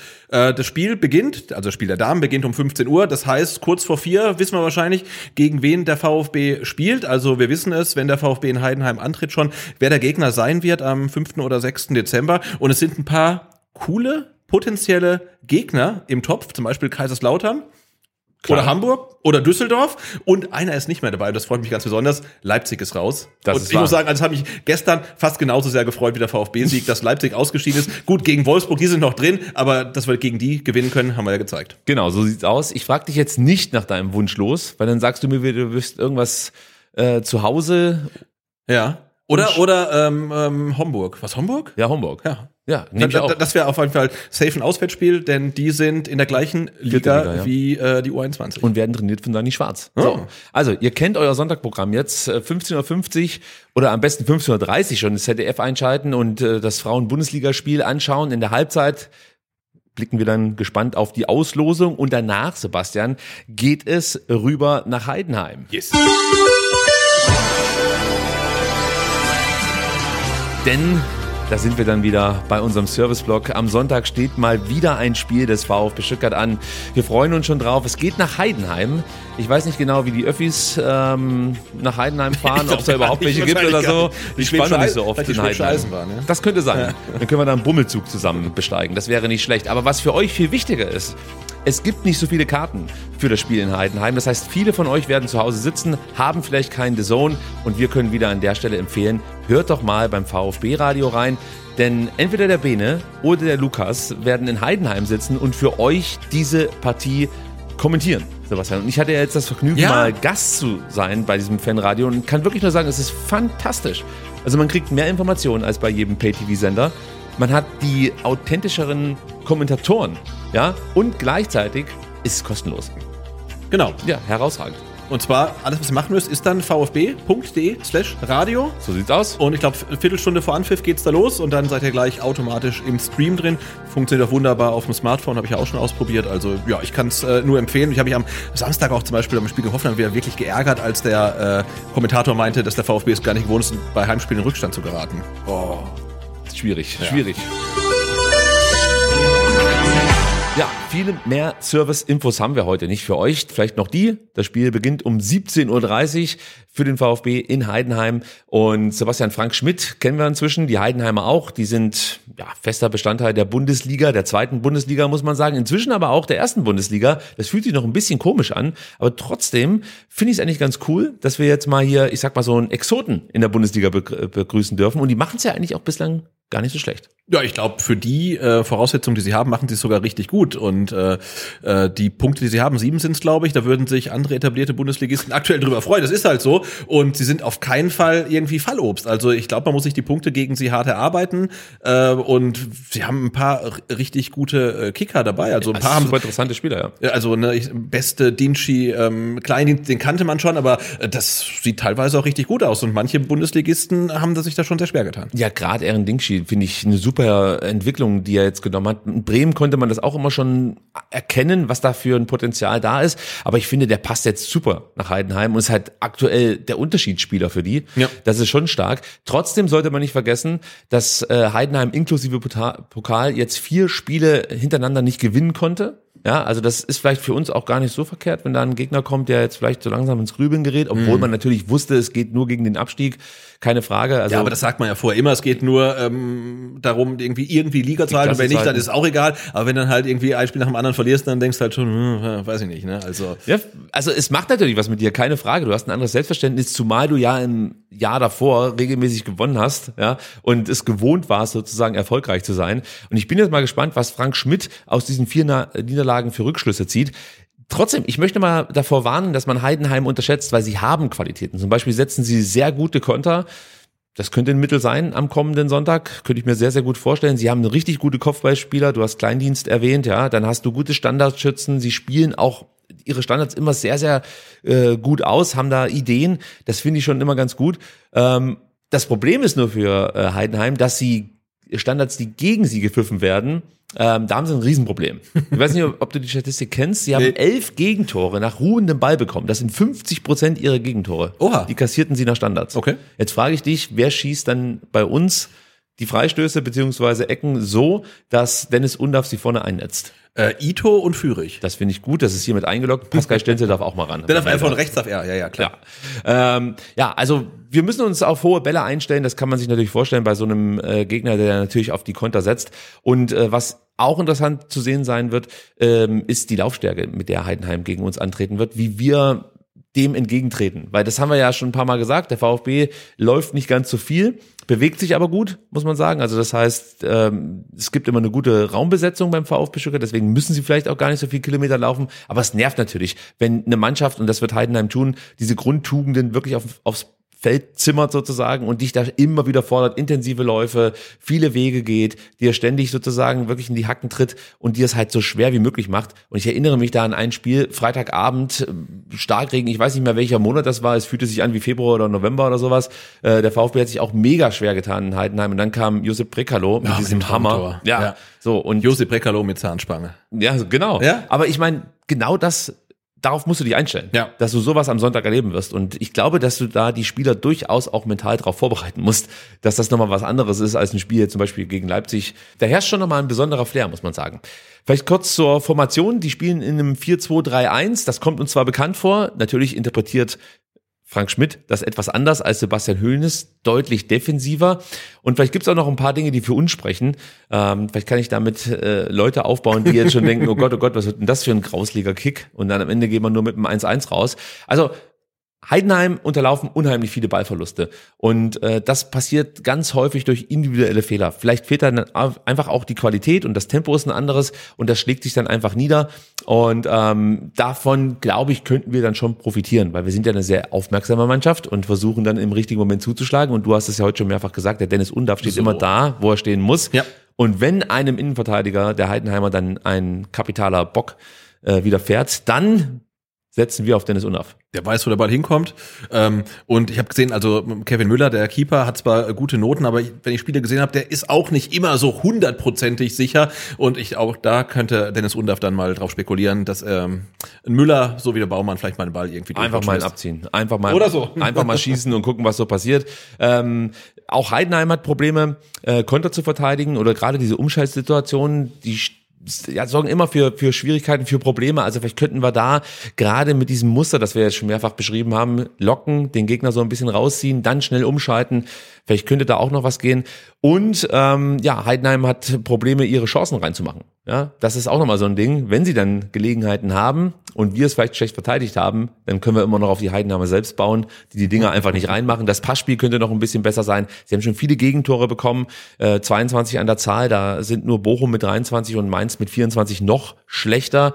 Und ich würde mal so sagen, eigentlich, wenn ich mir das alles so angucke, äh, spricht das eine klare Sprache für den VfB Stuttgart. Aber es wird halt das wisst ihr, das weiß ich, das weiß auch die Mannschaft. Es wird halt nicht leicht. Ich glaube wirklich, dass das ein richtiges Brett wird am Sonntag. Was erwartest du denn? Ja, das wird so ein Mentalitätscheck werden halt, ne, dass man sich nicht zu sicher ist. Wir haben ja auch gegen vor dem Spiel gegen Darmstadt gesagt, das wird ganz eklig und so weiter. Lag es auch hin, hast dann gemerkt, aber der VfB ist die qualitativ bessere Mannschaft und das Schöne ist, sie hat mittlerweile den Glauben daran, sie weiß, dass sie besser ist und sie hat auch die Geduld, das auszuspielen. Und darauf hoffe ich, äh, auch in Heidenheim, ähm, dass man wirklich in die Partie reingeht und die Geduld hat, meinetwegen dann auch erstmal eine erste Halbzeit zu spielen, die vielleicht torlos ist, mit dem Vertrauen drauf, irgendwann haben wir mal unsere Chance. Und äh, ich denke, wenn du halt defensiv so spielst wie gegen Union Berlin und offensiv so wie gegen Hoffenheim, dann wirst du in Heidenheim auch gewinnen. Ähm, und da ist nur die Frage, mit welchem Personal du das dann machst in der Offensive. Ich glaube, da haben wir vielleicht noch ein paar ähm, Optionen, die anders aussehen könnten als gestern. Ähm, aber grundsätzlich bin ich so, wie der VfB gerade unterwegs ist, relativ zuversichtlich, dass man die Qualität halt auch dann auf den Rasen bringt.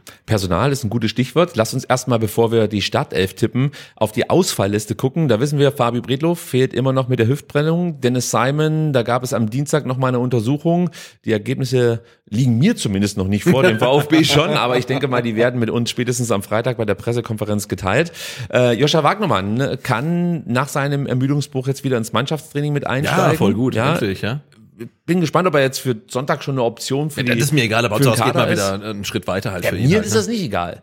Weil wir haben ja da eine absolute Waffe. Ach so, also ja, erinnere ja, dich ja. an die an die Rückrunde, ja, oder die Zeit unter Hönes, da war Joscha Wagnermann Ja, absolut. wie ein verwandelter Spieler und ich hätte genau diesen Joscha gerne zurück, weil Ja. ich liebe Pascal Stenzel und es ist der beste Pascal Stenzel aller Zeiten, aber Joscha Wagnermann würde ich schon noch mal Absolut, nein, das absolut. würde ich schon nochmal gut finden. Siru Girassi fehlt natürlich auch weiterhin mit seiner Muskelverletzung. Und Nico Nate, ähm, auch der, das wisst ihr, fällt noch eine ganze Weile aus. So, Sebastian, du hast es schon gesagt. Es gibt vielleicht so ein paar Stellschrauben, an denen man drehen könnte. Wenn wir beim Stadtelf-Tipp sind, glaube ich, können wir es zumindest mal im Tor und äh, über weite Teile der Abwehr relativ kurz halten. Alexander Nübel wird natürlich im Tor starten. Und dann habe ich mir hier mal notiert, Ito, Daxo, Anton sind gesetzt. Und eigentlich steht nur die Frage im Raum, Stenzel oder Ruo. Ähm, ich sehe da Pascal Stenzel. Ah, er konnte dich so überzeugen in den letzten Partien. Das finde ich schön. Also ich hätte jetzt tatsächlich Anthony Rouault gerne äh, mit reingenommen. Ich würde sagen, wir lassen ähm, das Duell Stenzel-Rouault mal offen. Vielleicht gibt es noch eine weitere Personalie, über die wir ein Streitgespräch führen müssen und dann können wir uns ja irgendwie einigen. handeln, okay. Ja, Ja, genau. okay. Darauf spekuliere ich so ein. Stück weit. Äh, Im Zentrum Atakan Karasor, Angelo Stiller, Enzo Mio. Okay, keine Verhandlungsmasse. Und dann sind wir in der Offensive, Chris Führig, da sind wir uns auch einig. Absolut. Und dann ist die Frage Dennis Undaff. Oder siehst du irgendeinen Spieler, der Dennis Undaff aktuell ersetzen könnte? Ich würde es komplett für Quatsch halten. Ja. Der macht seine Buden, der legt vor, also der steht. Ja. Rechte Seite, Silas. Silas. Oh, dann sind wir wirklich wieder bei Pascal Stenzel und Anthony Rouault. Dann gebe ich dir den Ruhe. Nee, nee, nee, nee. Doch, doch. Du, nee, nee, nee, nee. Du nimmst den Stenzel, du bist heute in Topform, ich eher nicht. Deswegen lasse ich mich da gerne, lasse ich mich da gerne von dir beeinflussen und ähm, versuche zumindest noch die Startelf vorzulesen, die wir jetzt getippt haben. Alex Nübel im Tor. Hiroki Ito, Linksverteidiger, dann das äh, Innenverteidiger-Pärchen, die Türsteher aus Cannstatt, dann Axel Sagadou und Waldemar Anton und auf der rechten Seite Pascal Stenzel. Im Mittelfeld spielen wir mit Atakan Karasor und Angelo Stiller auf der sogenannten Doppelsechs, Enzo Mio davor, Chris Führig kommt über links, Silas über rechts und die Tore schießt Dennis Undorf. So sieht's aus. Sebastian, wir kommen zu den Frauen. Und da hast du dir heute mal die Zeit genommen und hast dir zumindest mal die Highlights angeschaut und kannst uns ein bisschen was erzählen, was an der Hafenbahnstraße so los war in den letzten Tagen. Genau, denn ich war leider am Sonntag nicht vor Ort äh, an der Hafenbahnstraße, als der VfB Stuttgart gegen den Hegauer FV gespielt und gewonnen hat natürlich mit 4 zu 0. Ähm, aber es war äh, ein Spiel, was glaube ich relativ lange noch offen war, denn zur Halbzeit stand es nur 1 zu 0. Und du wirst kaum erraten, wer das 1-0 geschossen hat. Es war Jana Beuschlein. Mittlerweile ähm, sieben Spiele, 14 Tore. Das ist Das ist herausragend. gut. Ordentlich. Die erste Halbzeit habe ich mir übrigens äh, anschauen können und hatte das Gefühl, dass der VfB seine Führung locker hätte ausbauen können, aber ein bisschen verschwenderisch mit, Ja. den, mit den Chancen umgegangen ist. Da haben sie immer viele von. Ähm, da fehlt trotz Jana dann vielleicht manchmal noch die Effizienz. Ähm, aber in der zweiten Halbzeit lief's dann, weil es auch bei Leonie Kopp ganz gut läuft. Äh, die hat in der 53. Äh, getroffen. Ähm, nach einer Ecke von links, Sch- schöner Kopfballtreffer. Äh, dann gab's nur vier Minuten später nach einer Ecke von rechts das Tor von Jana Spengler. Vielleicht war es auch ein Eigentor, ich weiß es nicht genau. Also die Ecke kommt rein, dann ist da ge Gewusel, der Ball geht unter die Latte und dann ist er drin. Äh, wir sagen, es war Jana Spengler, so heißt doch offiziell. Okay. Und ähm, dann in der 62. wieder Leonie Kopp läuft alleine aufs Tor zur rechte Seite, dann macht sie den wirklich ganz souverän rein. Und für sie läuft's wirklich, weil sie macht nicht nur einen Doppelpack, sondern sie trifft auch im dritten Spiel in Folge. Also das ist wirklich richtig äh, gut für sie.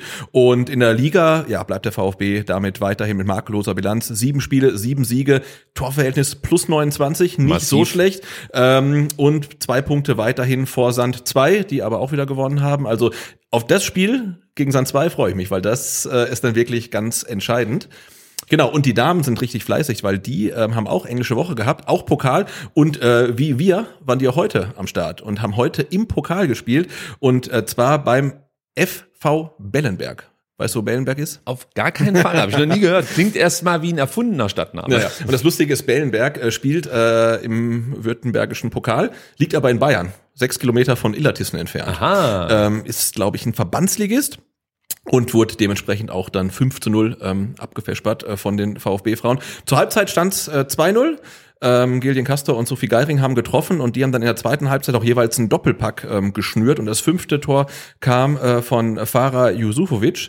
Und ist dir was aufgefallen bei den Torschützen? Ich wollte gerade fragen, was ist eigentlich mit äh, unserer Torschützin vom Dienst, Jana Bolschein? hat nicht getroffen, hat in der siebten Minute einen Elfmeter verschossen. Oh, oh. Und als sie vor ein paar Wochen bei uns zu Gast war, hat sie ja gesagt, sie hat beim Elfmeter eine Lieblingsecke und in die schießt sie immer. Und ich befürchte, die Torhüterin von Bellenberg hat die Folge gesehen, Ah. sich dann angeguckt, wo schießt denn die Beuschlein immer hin und hat deswegen Elfmeter gehalten. Also Jana Beuschlein ohne Tor. Ähm, und übrigens, wenn ihr mehr über sie wissen wollt, sie war ja bei den Brustringfrauen im Podcast und die Folge wurde gestern Abend veröffentlicht. Also Mhm. wir verlinken es in den Show Notes. Ähm, sie hatte bei uns ja hier viel über den VfB gesprochen und wenn ihr mehr über sie als Spielerin und ihren Werdegang wissen wollt, dann hört da mal rein. Ich habe es noch nicht gehört, aber ich gehe mal davon aus, dass es ähm, wirklich äh, unterhaltsam ist. Folge wird verlinkt. Genau. Und ja, die VfB-Frauen machen gerade ordentlich Kilometer auf der Autobahn. Sie waren jetzt in Bayern und am Sonntag geht's nach Freiburg. Da spielen sie beim Tabellensechsten FC Freiburg St. Georgen. Da geht's um 14.30 Uhr los. Äh, dann geht's darum, die Tabellenführung zu verteidigen oder sogar auszubauen. Ja, nehme ich natürlich gerne. Ich habe gerade die ganze Zeit irgendwie so ein Wortspiel im Kopf, Verein für Ballerfrauen, weil also es ist ja wirklich Wahnsinn, was was die Mädels da abreißen. Von Spiel zu Spiel scheinen sie gefestigter zu werden, kriegen auch keine Gegentore mehr. Ja, Nee, also auch, in, noch auch in. Highlights Also, sah es jetzt nicht so aus, dass als ob äh, Hegau besonders viele Chancen gehabt hätte. Die eine oder andere war dabei, aber äh, hast du ja auch noch eine gute Keeperin hinten im Tor und ja, das sah schon gut aus. Stimmt. Da kann ich mich auch an eine Szene erinnern, dass ähm, Lezi mal irgendwie so ein Ding rausgefischt hat, was ich safe schon drin gesehen habe. Ja. Da habe ich in den Highlights gesehen. Ja, nicht schlecht. Übrigens, die Highlights seht ihr natürlich auf dem Kanal des VfB Stuttgart oder hier bei uns, bei Genau. STR. Ja.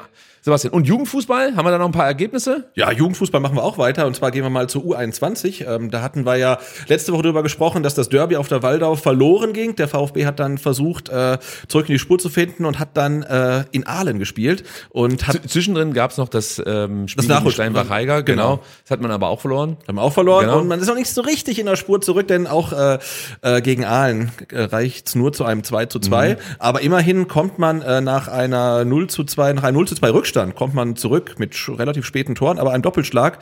Ähm, Dejan Galdien macht es äh, 1 zu 2 in der 70. und gleich darauf dann Castanaras das äh, 2 zu 2. Ähm, ja, und rettet sich, was rettet sich, äh, schafft dann immerhin einen Punkt auswärts in Aalen. Und ich habe Spiel tatsächlich nicht gesehen, ich habe nur gesehen, es gab sieben gelbe Karten und ich glaube, den Aalen ging es wahrscheinlich relativ hoch her. Ähm, ja, jetzt ähm, drei Spiele ohne Sieg, der VfB. Äh, rutscht damit zwar auf Rang 8 in der Tabelle ab, aber es sind äh, auf den Tabellenführer, das sind die Stuttgarter Kickers, sind es halt gerade mal drei Punkte. Es ist halt super, super eng. Und was mir aufgefallen ist, wenn man sich mal das Torverhältnis vom VfB 2 anguckt, dann steht das bei 37 zu 31. Und mit 37 äh, Toren, erzielten Toren, hast du die beste Offensive ähm, der Liga und mit 31 hast du halt die viertschlechteste Defensive der Liga. Und ich glaube, ähm, da weiß dann Christian Fiedler, wo er vielleicht mal ansetzen muss. Ähm, da, man sollte weniger Tore bekommen. Verein für Disbalance. ja, auf jeden Fall. Also ähm, offensiv richtig gut. Und genau, 31 Gegentore zum Vergleich, Tabellenführer Stuttgarter Kickers, 10 Gegentore. Also da muss man, glaube ich, hinten noch ähm, mal gucken, dass man da die Bude ein bisschen dicht hält. Ja, ich vertraue da auf Herrn Fiedler. Der wird das machen. Ähm, nächste Chance, zu Null zu spielen oder zumindest wenig Gegentore zu bekommen, ist am Samstag, 14 Uhr. Ähm, da empfängt äh, die U21 des VfB dann äh, Eintracht Frankfurt. Die sind auf Platz 4, haben zwei Punkte mehr als der VfB. Topspiel. Topspiel und deswegen auch im Gazi-Stadion. Wahrscheinlich, Ah. weil die Frankfurter ihre Fanszene, nein, weiß ich nicht, mitbringen, aber dafür kommen vielleicht ein paar. Auf jeden Fall ist das Spiel nicht unten in der Mercedesstraße, sondern oben wieder auf der Waldau. Okay. Genau. Und dann haben wir noch die U19 und ähm, da ja die Profis erst am Sonntag spielen, habt ihr entweder die Wahl, ihr geht am Sonntag äh, entweder zur U21 und guckt euch das Spiel gegen äh, Frankfurt an. Nein, am Samstag ist das, sorry, am Samstag um 14 Uhr und parallel steigt nämlich das Spiel der U19 90 Minuten später, 15.30 Uhr, auf Platz 1 in der Mercedesstraße und da ist Derby-Time. Gegen den KSC, Aha. U19 Bundesliga äh, Süd-Südwest. Und ähm, wer keine Zeit hat vorbeizugehen, für den habe ich eine gute Nachricht, denn ähm, der DFB zeigt ja pro Spieltag immer eine Partie, glaube ich, aus allen U19 Bundesliga-Staffeln frei ähm, empfangbar, entweder auf äh, tv.dfb.de oder auch auf YouTube oder auch junge Zielgruppe auf Twitch. Sehr gut. Und in dieser Saison ist zum ersten Mal der VfB am Start. Das heißt, das Derby gegen den KSC ähm, wird live übertragen auf allen Plattformen, die ich genannt habe. Da geht's um 10 Minuten vor Anpfiff beginnt die Übertragung, also 15.20 Uhr am Samstag. Und äh, produziert wird das Ganze von den Freunden von Ligen. Aha. Und kommentiert wird zum Daniel Haug, den wir auch kennen. Und damit ist schon mal gesichert, es ist ein Moderator mit VfB-Expertise. Und ja, wer sich vielleicht so ein bisschen auf das Spiel gegen Heidenheim schon am Samstag einstimmen will oder überhaupt keinen Tag ohne VfB-Content auskommen will, der äh, guckt am Samstag dann in den Livestream rein und sieht dann zu, wie die U19 im VfB den KSC schlägt. Hoffentlich. Ähm, die U19 ist aktuell Vierter in der Bundesliga. Der KSC rangiert nur auf Platz 10. Aber Achtung, äh, die U19 hat letzte Woche verloren, und zwar in Heidenheim. Also da könnten die Profis mal nachfragen, wie man es nicht macht. Der KSC hat in Augsburg gewonnen. Ähm, ja, ich denke, es wird wahrscheinlich wieder eine heiße Partie werden ähm, und ihr könnt dabei sein. Für mich hört sich das nach einem guten Plan an, Sebastian. Also für alle, die Bock haben auf U19 Fußball, schaut auf YouTube vorbei beim Kanal des DFB. Kann ich grundsätzlich übrigens empfehlen. Gibt's auch immer schöne Spielchen mit den Stars von diversen Nationalmannschaften. Das ist immer ganz unterhaltsam. Wir haben euch angekündigt, dass wir heute noch über die Missentat-Untersuchungsergebnisse sprechen werden. Das verschieben wir aber auf die kommende Woche. Ja, das läuft ja nicht weg. Das läuft nicht weg und wir reden auch dann über Matej Maklitzer, der von Darmstadt fest verpflichtet wurde. Der Grund ist die fortgeschrittene Zeit. Ich hoffe, ihr seht uns das nach. Wir haben uns heute große Mühe am Feiertag gegeben, das hier irgendwie zu einem Happy End zu bekommen. Und wenn es euch halbwegs gefallen hat, dann lasst einen Daumen da. Wenn es euch nicht so gut gefallen hat, freut euch auf nächste Woche, da wird alles besser. Genau, und das trotzdem einen Daumen da. So, also dann ist es auch geklärt. Bis dann. Ciao. Ciao.